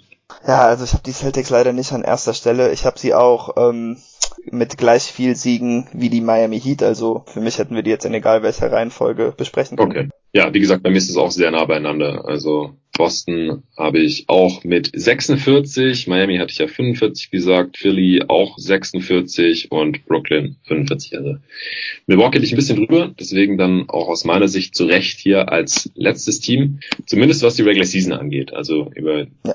Playoff Upside können wir dann noch sprechen. Vielleicht nochmal ganz am Ende auch alle fünf Teams im Vergleich. Also sprechen wir über dein Team, die Boston Celtics. Wer startet jetzt überhaupt? Also gerne auch, wenn alle fit sind, was aktuell nicht der Fall ist, aber jetzt auch erstmal zu Beginn der Regular Season, wo eben nicht alle fit sind. Ich denke, wenn alle fit sind, dann sollte es die Playoff-Rotation sein im Grunde. Das wären dann Kemba, äh, Marcus Smart, Jalen Brown, Jason Tatum und Daniel Tice. Ähm, was mich da ein bisschen stutzig macht, ist, dass äh, Brad Stevens meinte beim ersten Preseason-Spiel, dass der dritte Flügelspot äh, eine Frage sein würde. Nun weiß ich nicht, ob er damit meinte, gilt das nur so lange, wenn Kemba draußen ist und Smart dann halt logischerweise starten muss, oder meint er das für die ganze Saison und hat vor, Smart wieder von der Bank zu bringen? Ähm, mhm. Ja, weiß ich halt nicht. Im ersten Preseason-Spiel hat Javonte Green gestartet, äh, neben Smart, Brown und Tatum und Robert Williams. Der wird aber nicht starten. Ich glaube, in dem Spiel hat man auch gesehen, dass er noch nicht so weit ist. Also er sollte auf jeden Fall keine größere Rolle als Bench Big kriegen. Zunächst einmal und Tristan Thompson ist ja auch verletzt. Das heißt, ich denke, Thais, der ja nur kleine Rückenprobleme hat oder so, hat den Starting Center Spot am Anfang der Saison. Ja, ja, aber würde, warum sollte Marcus Smart jetzt in der Preseason starten, wenn ja, weil Kemba Brad Stevens Ja, ja, klar. Also, also, also dann spielt er ja Kembas Position. Hm? Genau, aber ich hatte es gerade so verstanden, dass es für dich auch eventuell in Frage kommt, dass Marcus Smart so oder so von der Bank kommt, auch solange Kemba verletzt ist. Das nicht. Achso, nee, das nicht. Nee, nee, aber ich meine, wenn Kemba okay. wieder da ist, könnte ich mir vorstellen, äh, Entschuldigung, wenn das nicht deutlich war, wenn Kemba wieder da ist, könnte ich mir vorstellen, dass Marcus wieder in seine Bankrolle schlüpft. Ja, okay.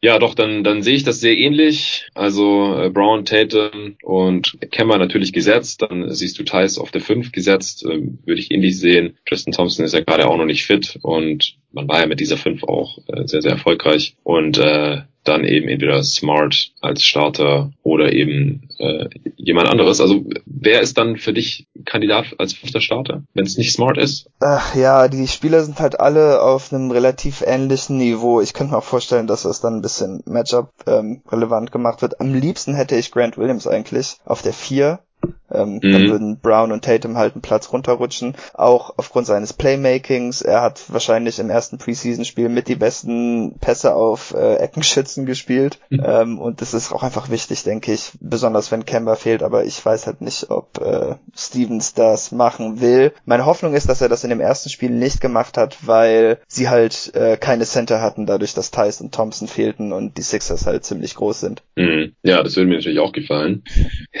Ansonsten Neesmith als Rookie hat wahrscheinlich keine Chance. Javante Green, du hast zwar getwittert, er sollte immer starten, so wie er jetzt gerade gespielt hat. Es hat er gehabt zwei Dunks und ein Dreier. Zwei richtig coole Dunks. Also nicht nur zwei Dunks, ja. sondern zwei richtig coole Dunks. Ja, die habe ich auch gesehen. ja.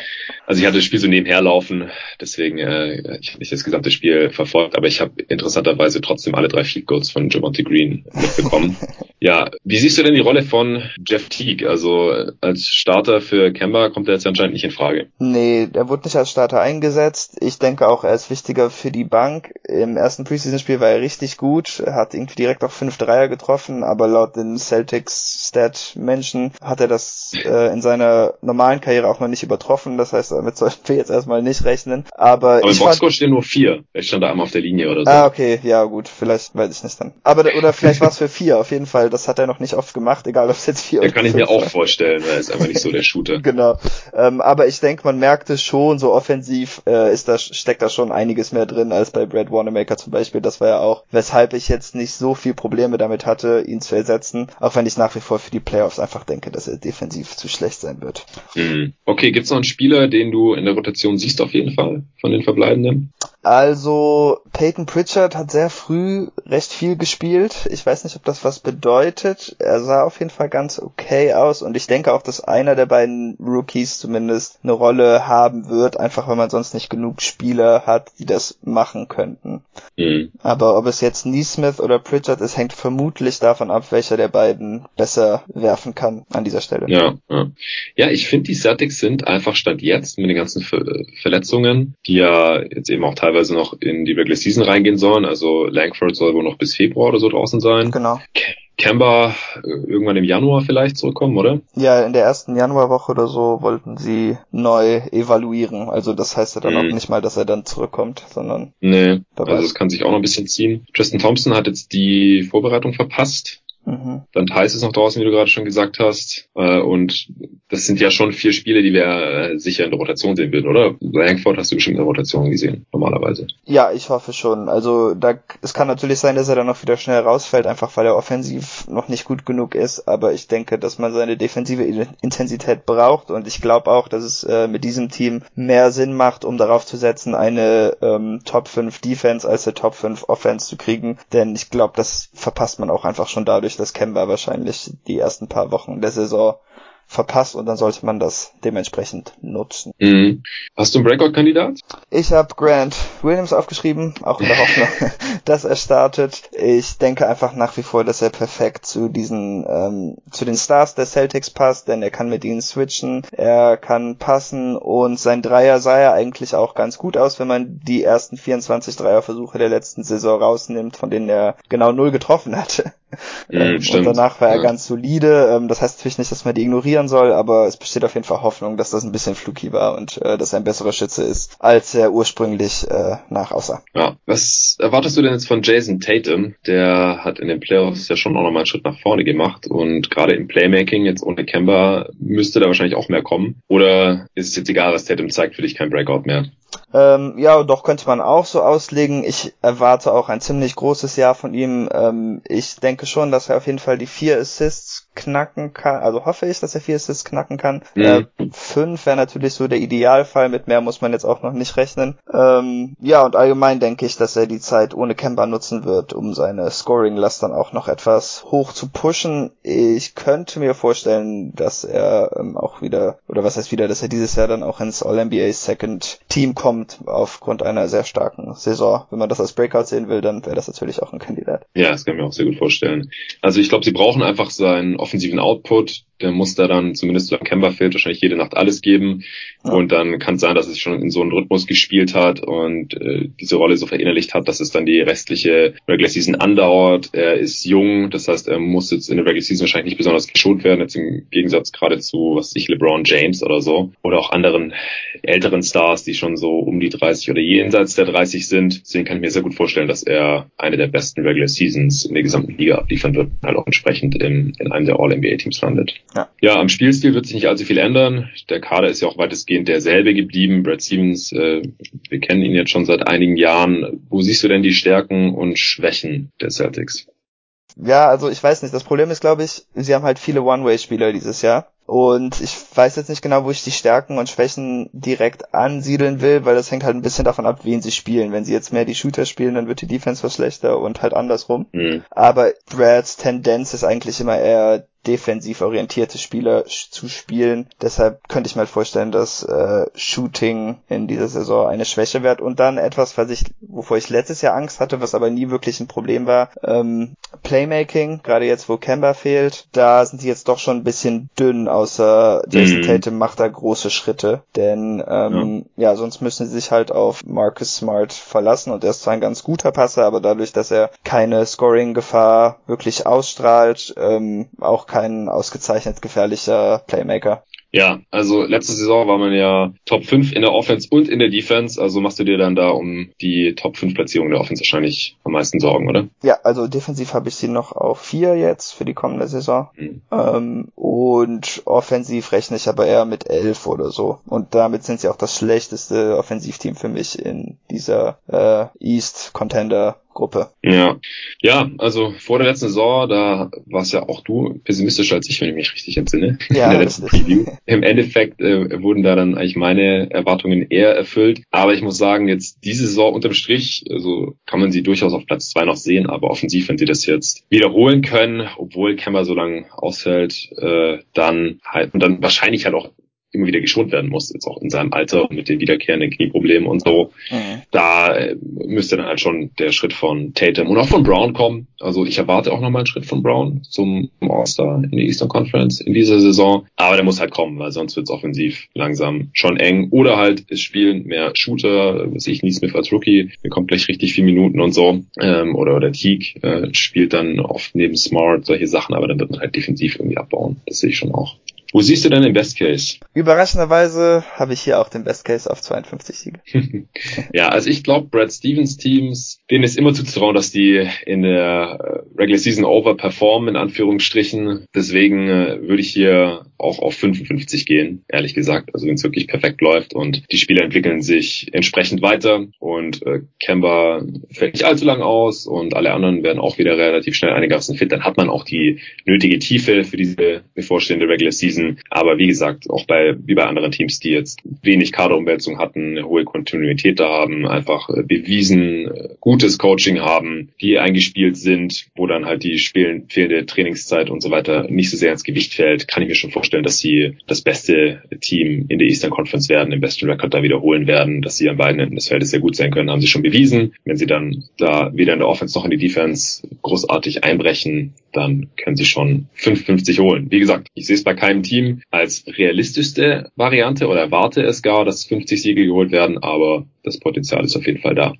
Worst Case? Hab ich 41 Siege aufgeschrieben. Ja, ich habe da 42, genauso wie bei Miami aus ähnlichen Gründen. Also ich glaube einfach, dass das Ceiling da relativ hoch ist und man auch im, im schlechtesten Fall, solange halt jetzt nicht Tatum oder, oder Brown oder Smart da ewig lang verletzt ausfallen, immer im unteren 40er Bereich Siege einfahren wird. Ja, sehe ich eigentlich ganz ähnlich. Gut, die Over-Underline liegt bei 45,5. Was ist dein Tipp? Oh, ähm, ja, da bin ich einen halben Win drunter. Also Under. Ich glaube, ich bin einen halben Win drüber. Ja, genau, 46 war's. Okay. Ja, ja äh, es lässt sich langsam Muster erkennen hier bei unseren Predictions. Wir sind immer einen halben Sieg drüber oder drunter bisher. Also wirklich äh, extrem gut gewählt, diese Lines hier heute. Ja, würde ich auch kein Geld drauf setzen, aber wenn ich müsste, dann würde ich hier ganz knapp overgehen. Gibt es noch irgendeinen interessanten Aspekt, den wir nicht besprochen haben über deine Celtics? Ja, einfach was CJs machen. Also kann Jason Tatum hm. All-NBA-Team hochrutschen, kann Jalen sein erstes All-Star-Team schaffen. Ich denke, das sind die wichtigsten Sachen für die Franchise, weil die beiden noch so lange unter Vertrag sind und halt auch eindeutig die Zukunft des Teams sind. Ja, stimmt. Jason Tatum hat äh, auch seine Extension unterschrieben ja. und ist deswegen auch das beste Asset. Also der ist noch bis mindestens 2025 da. Wieso hat er eine Playoff-Option bekommen? Ja, weiß ich nicht. Also ich bin natürlich ein bisschen äh, besorgt, weil die letzten paar Spieler, die das gekriegt haben, die sind halt auch abgehauen von ihren alten Teams. Aber ich meine, man muss halt schon sagen, Donovan Mitchell hatte seine, glaube ich, etwas vorher gekriegt. Ja. Und äh, Tatum ist auf jeden Fall besser als Donovan Mitchell. Und ja. ich denke auch, dass er wahrscheinlich einer der besten Rookie-Extension-Kandidaten jetzt war seit Kyrie Irving und Anthony Davis und so die letzten beiden, die das gekriegt hatten. Deshalb ja, also wirklich glücklich darüber bin ich nicht, freut mich für ihn. Hoffentlich äh, wird er sie ziehen oder trotzdem bei Boston länger unterschreiben. Aber ist natürlich ein bisschen ärgerlich. Ja, gut, aber bis 2025 hat man ja jetzt auch noch massig Zeit, genau. um ihn zum Bleiben zu überzeugen. Also er ist ganz klar das beste Trade Asset. Schlechtester Vertrag aus seiner Sicht? Also viele schlechte Verträge haben sie jetzt nicht direkt, aber man muss natürlich sagen, ja. dass je nachdem, wie sich diese Kemba-Situation entwickelt, sein Vertrag äh, ziemlich übel enden könnte. Er kriegt jetzt in dieser Saison noch knapp über 34 Millionen, in der nächsten Saison sind es 36 und danach hat er eine Player Option für 37,5, die er natürlich ziehen wird, wenn sich gesundheitlich bei ihm jetzt nicht irgendwas ändert und ähm, mhm. weiß ich halt nicht, ob man damit rechnen kann. Und ja, aber wenn ja. er es nicht ist und er sich wieder ein bisschen fangen kann, dann ähm, haben sie halt auch jetzt nicht wirklich viele schlechte Verträge. Ja, denke ich auch. Also ja, Kemba mit der Verletzungshistorie jetzt und in dem Alter und mit seinem Körper, einfach wenn er langsamer wird, dann ist es direkt halt schwieriger. Aber den Deal musste man ihm geben, äh, nachdem man da Kyrie Irving verloren hat und Al Horford. Und deswegen will ich es jetzt auch nicht im Nachhinein noch kritisieren. Das Risiko war natürlich da, aber selbst im schlechtesten Fall, denke ich, kann man das halt mit der entsprechenden Entwicklung von Brown, Tatum und auch Smart die nächsten Jahre wahrscheinlich noch einigermaßen auffangen. Denn die sind alle noch so lange da, wie Kemba Walker noch garantierte Vertragsjahre hat. Smart läuft dann 22 aus. Und den, wenn man den halten will, dann muss man den dann wahrscheinlich da bezahlen. Und das ist dann halt dieses letzte Vertragsjahr von Walker, das einigermaßen übel werden könnte. Aber ansonsten sind die Bücher von den Celtics ziemlich sauber. Ja. Kommen wir zum letzten Team, den Milwaukee Bucks, die jetzt ihren Franchise-Player langfristig binden konnten für das Supermax bis 2026. Und damit äh, muss halt diese Offseason auch nochmal neu bewertet werden. Für mich war es jetzt kein Schocker. Ich hatte ja auch mit Julian über die schlechtesten Offseasons im Pod aufgenommen. Da hatte ich auch gesagt, das hängt halt alles davon ab, ob Janis bleibt oder nicht. Wenn er bleibt, dann ist das nicht so schlimm mit diesen ganzen First-Roundern, die die Pelicans da für Drew Holiday bekommen haben. Dann ist das Ziel erreicht. Man hat einen sehr, sehr hohen Floor für die nächsten Jahre, wird in der Regular Season höchstwahrscheinlich immer gut sein. Und wenn man einigermaßen ein kompetentes Team um ihn aufbaut, was jetzt nicht besonders einfach ist in einem Markt wie Milwaukee und die müssen dann halt in die Luxury Tax reingehen, gerade jetzt auch mit diesem riesigen Deal von Janis. Aber vielleicht kann er ja dann noch da ein paar Ringchaser anlocken, die mit ihm zocken wollen. Und wenn man da einigermaßen smart managt, dann sollte halt auch das Ceiling immer einigermaßen hoch sein. Ich weiß jetzt nicht, ob es für einen Top-Contender-Status reicht die nächsten Jahre. Dafür müsste er sich halt auch nochmal weiterentwickeln und halt in den Playoffs mal MVP-like auch performen. Das hat er bisher halt nur in der Regular Season gezeigt und deswegen war in den Playoffs dann halt immer einigermaßen früh Schluss. Aber für sie ist natürlich jetzt äh, ein Riesending, dass sich das hier schon mal gelohnt hat. Aber ich, ich hatte mir auch einfach nicht wirklich vorstellen können, dass man diese Risiken hier eingeht mit dem Drew Holiday Deal, ohne wenigstens damit zu rechnen, dass er bleibt. Er hat sich jetzt natürlich Zeit damit gelassen, aber Hat's dich überrascht, dass er das jetzt gemacht hat? Nee, also ich glaube, ich ging eigentlich immer davon aus, dass er das machen wollen würde. War jetzt nicht unbedingt eine große für Überraschung für mich. Hm. Also auf Twitter hatte ich, also da gab es ja viele, die einigermaßen skeptisch waren. Und auf Twitter hatte ich auch eine Umfrage gemacht nach dem Joe Holiday Trade. Äh, und da dachte man auch, dass dieses Sign Trade mit Bogdanovic durchgeht.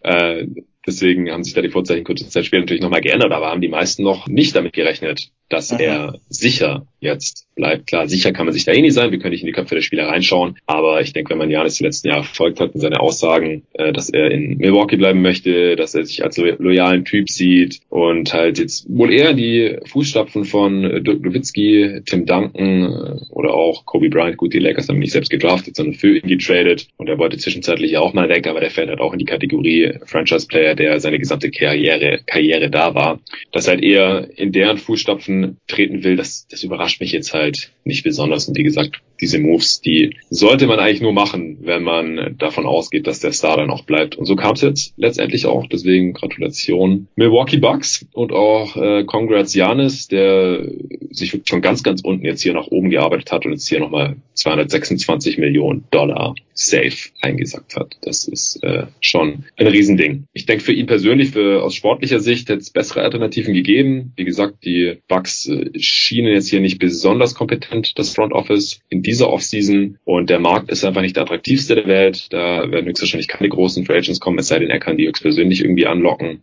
Aber ich finde es schon cool, auch für die Liga, dass man jetzt halt hier nochmal einen Superstar hat, einen MVP hat, der in einem kleinen Markt einfach bleibt auf absehbare Zeit und er nicht zu den Spielern gehört, die hier ständig das Team wechseln nach, nach eigenem Gusto. Das hat man einfach äh, ein bisschen Abwechslung drin in der Liga. Es macht nicht jeder Star das Gleiche. Und ich finde, es ist einfach auch eine, eine ganz nette Story, wenn halt so ein Spieler wie jetzt halt gerade Dirk oder Tim Duncan oder so die ganze Karriere da bleiben. Und vielleicht gibt es ja immer noch so eine, so eine Dirk Championship 2011 Saison für die Bucks, wo keiner so richtig damit rechnet, wo sie nicht zu den Favoriten gehören, aber wo einfach alles perfekt läuft. Und man hat nicht mal das talentierteste Team oder einen tollen Coaster, das hatte Dirk ja auch nicht, aber dann reicht einfach die individuelle Klasse und der Supporting Cast, der passt so gut und man ist dann irgendwie so gut gecoacht, dass es dann doch mal irgendwie für einen Titel reicht, das kann ich mir schon noch irgendwie vorstellen.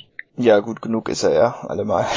Ja, wie gesagt, ich habe da noch ein bisschen meine Zweifel in, in den Playoffs, was sein Skillset angeht. Mhm. Das, das muss er mir noch zeigen, aber es ist schon irgendwie drin. Also ich gehöre jetzt nicht zu den Leuten, die sagen, ah, er bleibt in Milwaukee, würde niemals einen Titel gewinnen. Ja.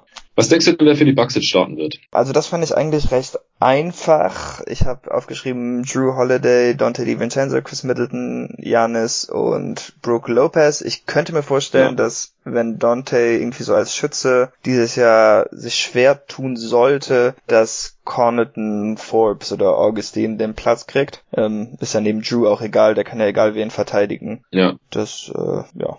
Aber ich denke, dass Dante erstmal den Platz hat, weil das hatte er ja letztes Jahr auch. Ja, ja, das, ich habe es mir genauso aufgeschrieben. Wie gesagt, man ist da einigermaßen flexibel, je nachdem, ob man da gerne noch bisschen sichereres Shooting drin hat. Das äh, muss Di Vincenzo halt erstmal noch unter Beweis stellen oder ein bisschen mehr Playmaking äh, mit Augustin. Also fürs Shooting wäre dann Forbes zuständig. Das äh, ist schon möglich. Mit Connaughton hat man anderen athletischen Spieler drin. Aber ich denke, die beste fünf ist Stand heute auf jeden Fall die genannte. Jetzt äh, haben wir noch drei Rotationsspieler schon genannt. Wen siehst du noch in der Rotation drin? Ansonsten. Ja, dann sollte, denke, fürchte ich, Bobby Portis noch einen Platz haben. Ja. Und ähm, boah, die haben ja schon wenige Bigs, oder? Ja, DJ Wilson. Wilson ist noch da. ja. That's about it. Ja. Uh, Tory Craig sehe ich halt noch in der Rotation. Ja, ja, ihn mag ich auch sehr gerne, aber ich habe so den Eindruck, dass sie am Flügel eigentlich recht gut ausgestattet sind. Ich denke zwar, dass er besser ist als Bryn Forbes, aber ähm, um Janis habe ich einfach immer gerne Shooting herum, deshalb weiß ich trotzdem nicht, ob ich Tory Craig nehmen würde. Ja, genau, der ist halt noch ein bisschen wackelig, aber ist halt der beste Wing Defender da ja. von der Bank oder vielleicht sogar der beste Wing Defender im Kader. Also die Bucks sind jetzt schon relativ dünn. Das ist auch so ein bisschen der Haken, den ich sehe, wenn man jetzt eine großartige Regular Season prophezeit, denn ich sehe halt die tieferen Teams hier eigentlich mit besseren Chancen. Auf der anderen Seite waren halt die Regular Seasons die letzten Jahre so extrem gut. Ja. Also da funktioniert einfach Janis plus das System der Bucks, auch mit dem Stretch Room Protector Brook Lopez da. Ja, ich denke halt, dass Holiday ein Upgrade ist über, über Bledsoe. Das sollte halt normalerweise in der Regular Season wieder sehr, sehr gut funktionieren und zumindest mal die Top 8, 9, äh, die sind ja auch in Ordnung. Ich verstehe das Bobby Portis Signing nicht so ganz, aber der produziert zumindest bisher auch in der Preseason. Wie kommt seine Minuten? Der wird auf jeden Fall drin sein. Wurde ja auch entsprechend bezahlt. Und äh, dann halt Shooting, Forbes, Augustine. Das äh, gibt denen auf jeden Fall automatisch Minuten. Und ansonsten, also dann haben sie halt nur noch sehr, sehr unbewiesene Spieler. Rookies, äh, Jordan Mora und Sam Merrill können vielleicht hier und da ein paar Minuten bekommen. Janis Bruder äh, war bisher noch kein echter NBA-Spieler in seiner Karriere. Jalen Adams, also das ist alles. Trevion Graham, äh, auch der wackeliger Schütze. Nee, ich denke, allzu tief sind die Bucks eigentlich nicht, aber für die Regular Season sollte das schon noch sehr gut ausreichen. Siehst du ja. Breakout-Spieler? Ähm, ich mag Dante DiVincenzo nach wie vor sehr gerne und ich denke, dass er noch was mhm. mehr machen kann, aber dann müsste er, glaube ich, auch etwas mehr gestaggert werden oder so, weil wenn man sich jetzt anschaut, wer mit ihm im Starting Lineup äh, da steht, da sind jetzt einfach nicht, so, nicht mehr so viele Touches für ihn. Ähm, denn Drew und mhm. Middleton und Janis sollten halt einfach alle mehr abdrücken als er, das ist klar. Aber ansonsten denke ich, dass er als Playmaker noch ein bisschen wachsen kann und auch einfach als Scorer, wenn er mehr Possessions kriegen sollte. Ja, ich denke auch, also Rolle dürfte ein bisschen wachsen, auch in der Mangelung an Alternativen und er hat halt noch ein bisschen die Upside. Deswegen, wenn jemand hier ein Breakout hat, dann wohl sicherlich er. Am Spielstil wird sich sicherlich nicht besonders viel ändern.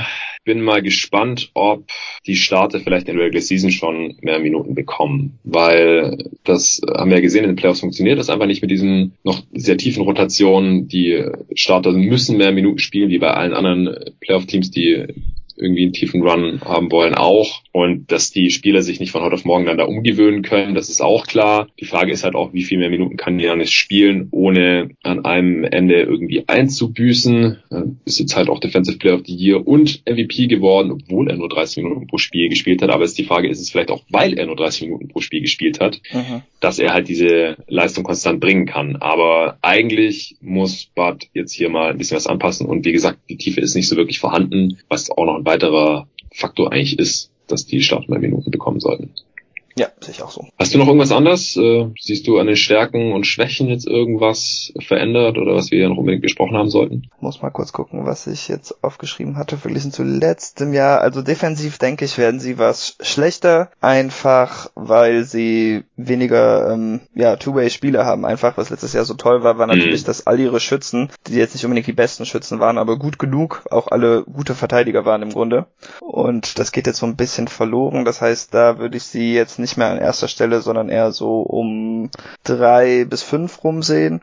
Mhm. Und ähm, offensiv könnte ich mir aber vorstellen, dass sie vielleicht sogar ein bisschen besser werden. Denn ich mag ihr Talent eigentlich mehr, zumindest an dem Ende des Feldes jetzt.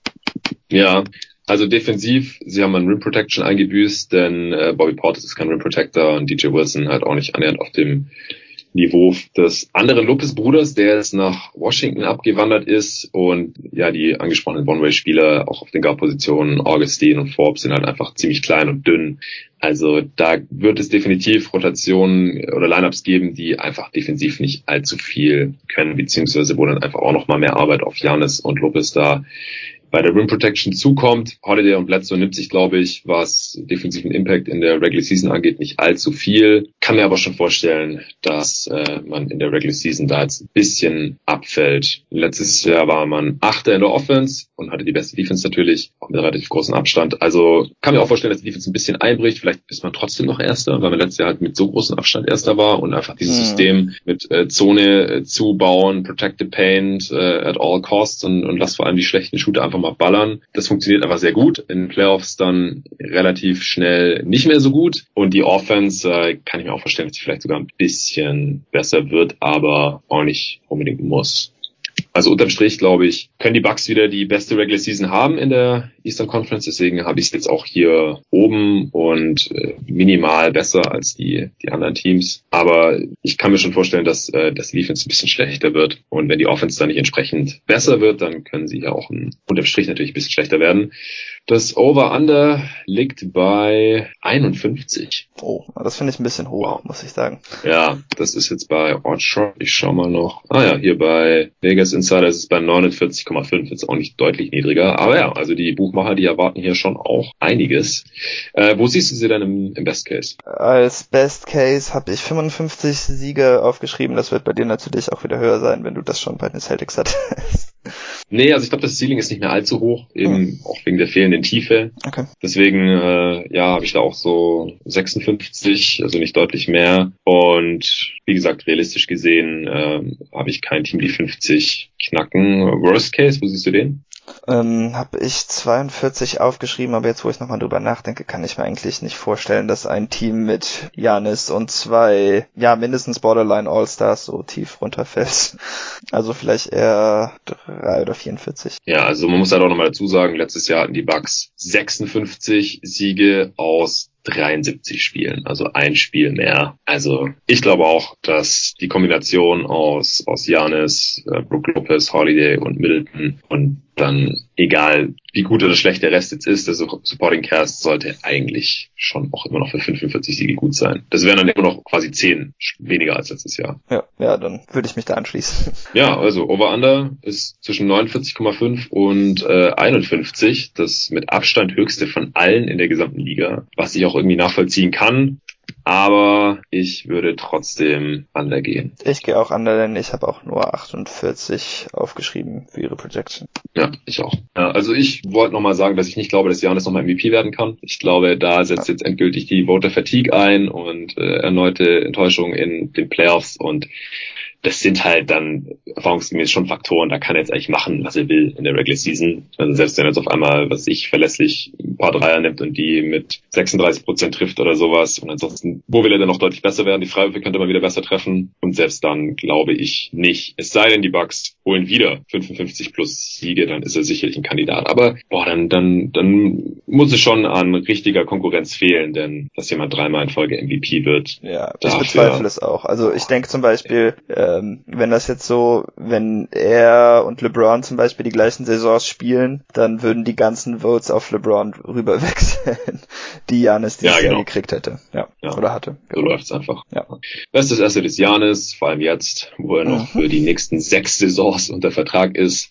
Was ist der mieseste Vertrag der Bucks? Äh, ist auch schwer, denn so viele haben die eigentlich gar nicht. Ich habe jetzt einfach mal Pat Connaughton genommen, einfach weil er eine Player Option hatte und ich das ein bisschen blöd finde. Auch da sein Vertrag ist ja ein bisschen dadurch entstanden, dass sie da irgendwie, wie du eben schon angesprochen hattest, irgendwie in der Offseason jetzt ein bisschen rumgemurkst hatten mit ihrem Cap Management ja. und äh, deshalb habe ich den ausgewählt. Ansonsten haben die aber eigentlich auch ganz gute Bücher. Ja, also ich finde Augustine, Connaughton und Portis alle ein bisschen zu teuer. Also keiner verdient mehr als sieben Millionen, also alles zwischen 3,6 6 und 7 Millionen. Aber das kann halt auch schon wieder so dieser Faktor Milwaukee sein, ja, dass die einfach selbst ihre Rollenspieler da ein bisschen überbezahlen müssen, dass die kommen bzw. bleiben. Das ist schade, denn so ist die Bank halt einfach ziemlich dünn geblieben. Äh, selbst ein Brent Forbes hat mehr als das Minimum bekommen. Der wurde mit dem Rest der Mid-Level Exception gezahlt, das was da noch übrig geblieben ist, nachdem Augustin 7 Millionen bekommen hatte. Middleton ist halt immer noch ziemlich teuer. Er ist ähnlich, ähnlicher Deal wie von Tobias Harris, aber ich finde ihn auch deutlich besser als Tobias Harris, deswegen ist es halb so wild. Und Space werden die Bucks jetzt sowieso erstmal nicht mehr haben. Also frühestens 2023 wahrscheinlich. Und das ist dann auch schon das letzte Vertragjahr. Vertragsjahr vermittelten, das ist eine Play Option, 40 Millionen, die bitte mit Sicherheit nehmen wollen. Das heißt, vor 2023 können die Bucks höchstwahrscheinlich auch nicht großartig neu aufbauen um Janis. Mhm. Aber das reicht dann immer noch. Man hat ja dann immer noch zwei Saisons, drei Saisons, wenn man die mitzählt, äh, um, um nochmal neu aufzubauen um Janis und äh, mit ihm dann noch die Prime zu maximieren. Ja, ja, ich ja, den auch nicht genommen,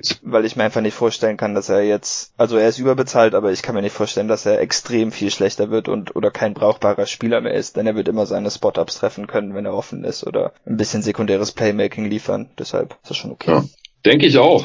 Okay, dann hätten wir das geklärt. Jetzt müssen wir noch mal kurz über die Playoff-Erwartungen sprechen. Also von welchem Team erwartest du schon heute am meisten in den Playoffs von diesen fünf?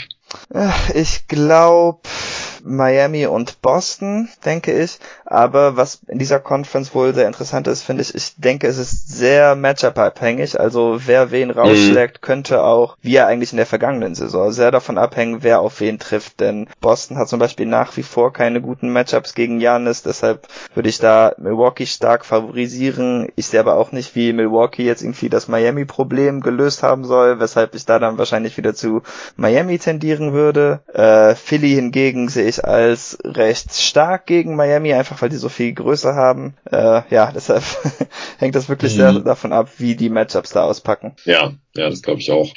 Ich finde es super interessant hier bei diesen fünf Teams, weil die wirklich alles Potenzial haben, äh, erst zu werden in die Eastern Conference in der Regular Season und zumindest mal in die Eastern Conference Finals zu kommen. Aber es kann halt nur einer Erster werden. Es können auch nur vier von diesen fünf Heimrecht bekommen. Es können nur zwei von diesen fünf in die Eastern Conference Finals kommen. Das heißt, eins von diesen fünf Teams wird auch schon in der ersten Runde scheitern. Da wäre mein Tipp heute Brooklyn, ehrlich gesagt. Mein auch. Bei allen anderen vier Kandidaten habe ich da einfach mehr Hoffnung, beziehungsweise man hat es einfach in ähnlicher Konstellation schon gesehen, dass die kein First Round Exit Exit sind. Dann blieben halt die Heat Sixers, Celtics und Bucks für die zweite Runde. Da würde ich jetzt Stand heute die äh, Bucks auf jeden Fall aussortieren, bis mir Janis das Gegenteil bewiesen hat. Also ich glaube, dass Holiday ein besserer Playoff-Fit ist als Bledsoe, aber unterm Strich glaube ich einfach nicht, dass dieses Team jetzt großartig besser ist. Und es ist natürlich jetzt auch Recency Bias und die Heat müssen es auch erst nochmal bestätigen, aber ich sehe die halt unterm Strich mindestens genauso gut wie letzte Saison und auch noch mit ziemlich viel Luft nach oben. Also wie gesagt, Adebayo erwarte ich einen Schritt.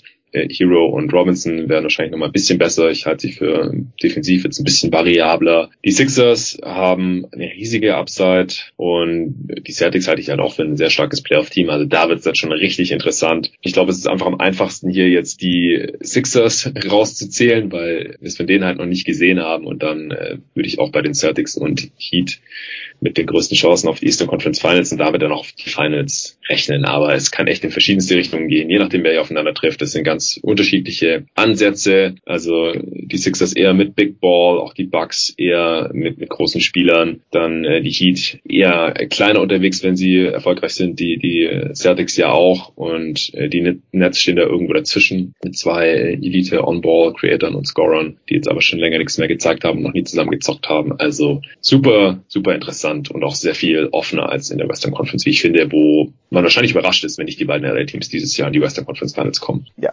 würde ich auch so sehen. Alles klar, da sind wir durch mit der Preview der Contender in der Eastern Conference und insgesamt mit allen 30 Teams in insgesamt neun Preview-Podcasts hier bei Jeden Tag NBA. Vielen Dank fürs Zuhören. Danke David, dass du jetzt heute am Start warst. Wir nehmen nachher noch einen Podcast auf, sobald äh, Tobi Bühner Feierabend hat, sprechen wir über die zehn vielversprechendsten Talente, die maximal 24 Jahre alt sind. Also so die Top Prospects, wenn man so möchte, um die man vielleicht auch seine Franchise aufbauen möchte, die kommenden Jahre. Das haben wir letztes Jahr noch bei GoToGuys Wire zusammen gemacht, damals noch zusammen mit Patrick. Heute jetzt mit dem Tobi. Ich freue mich schon drauf.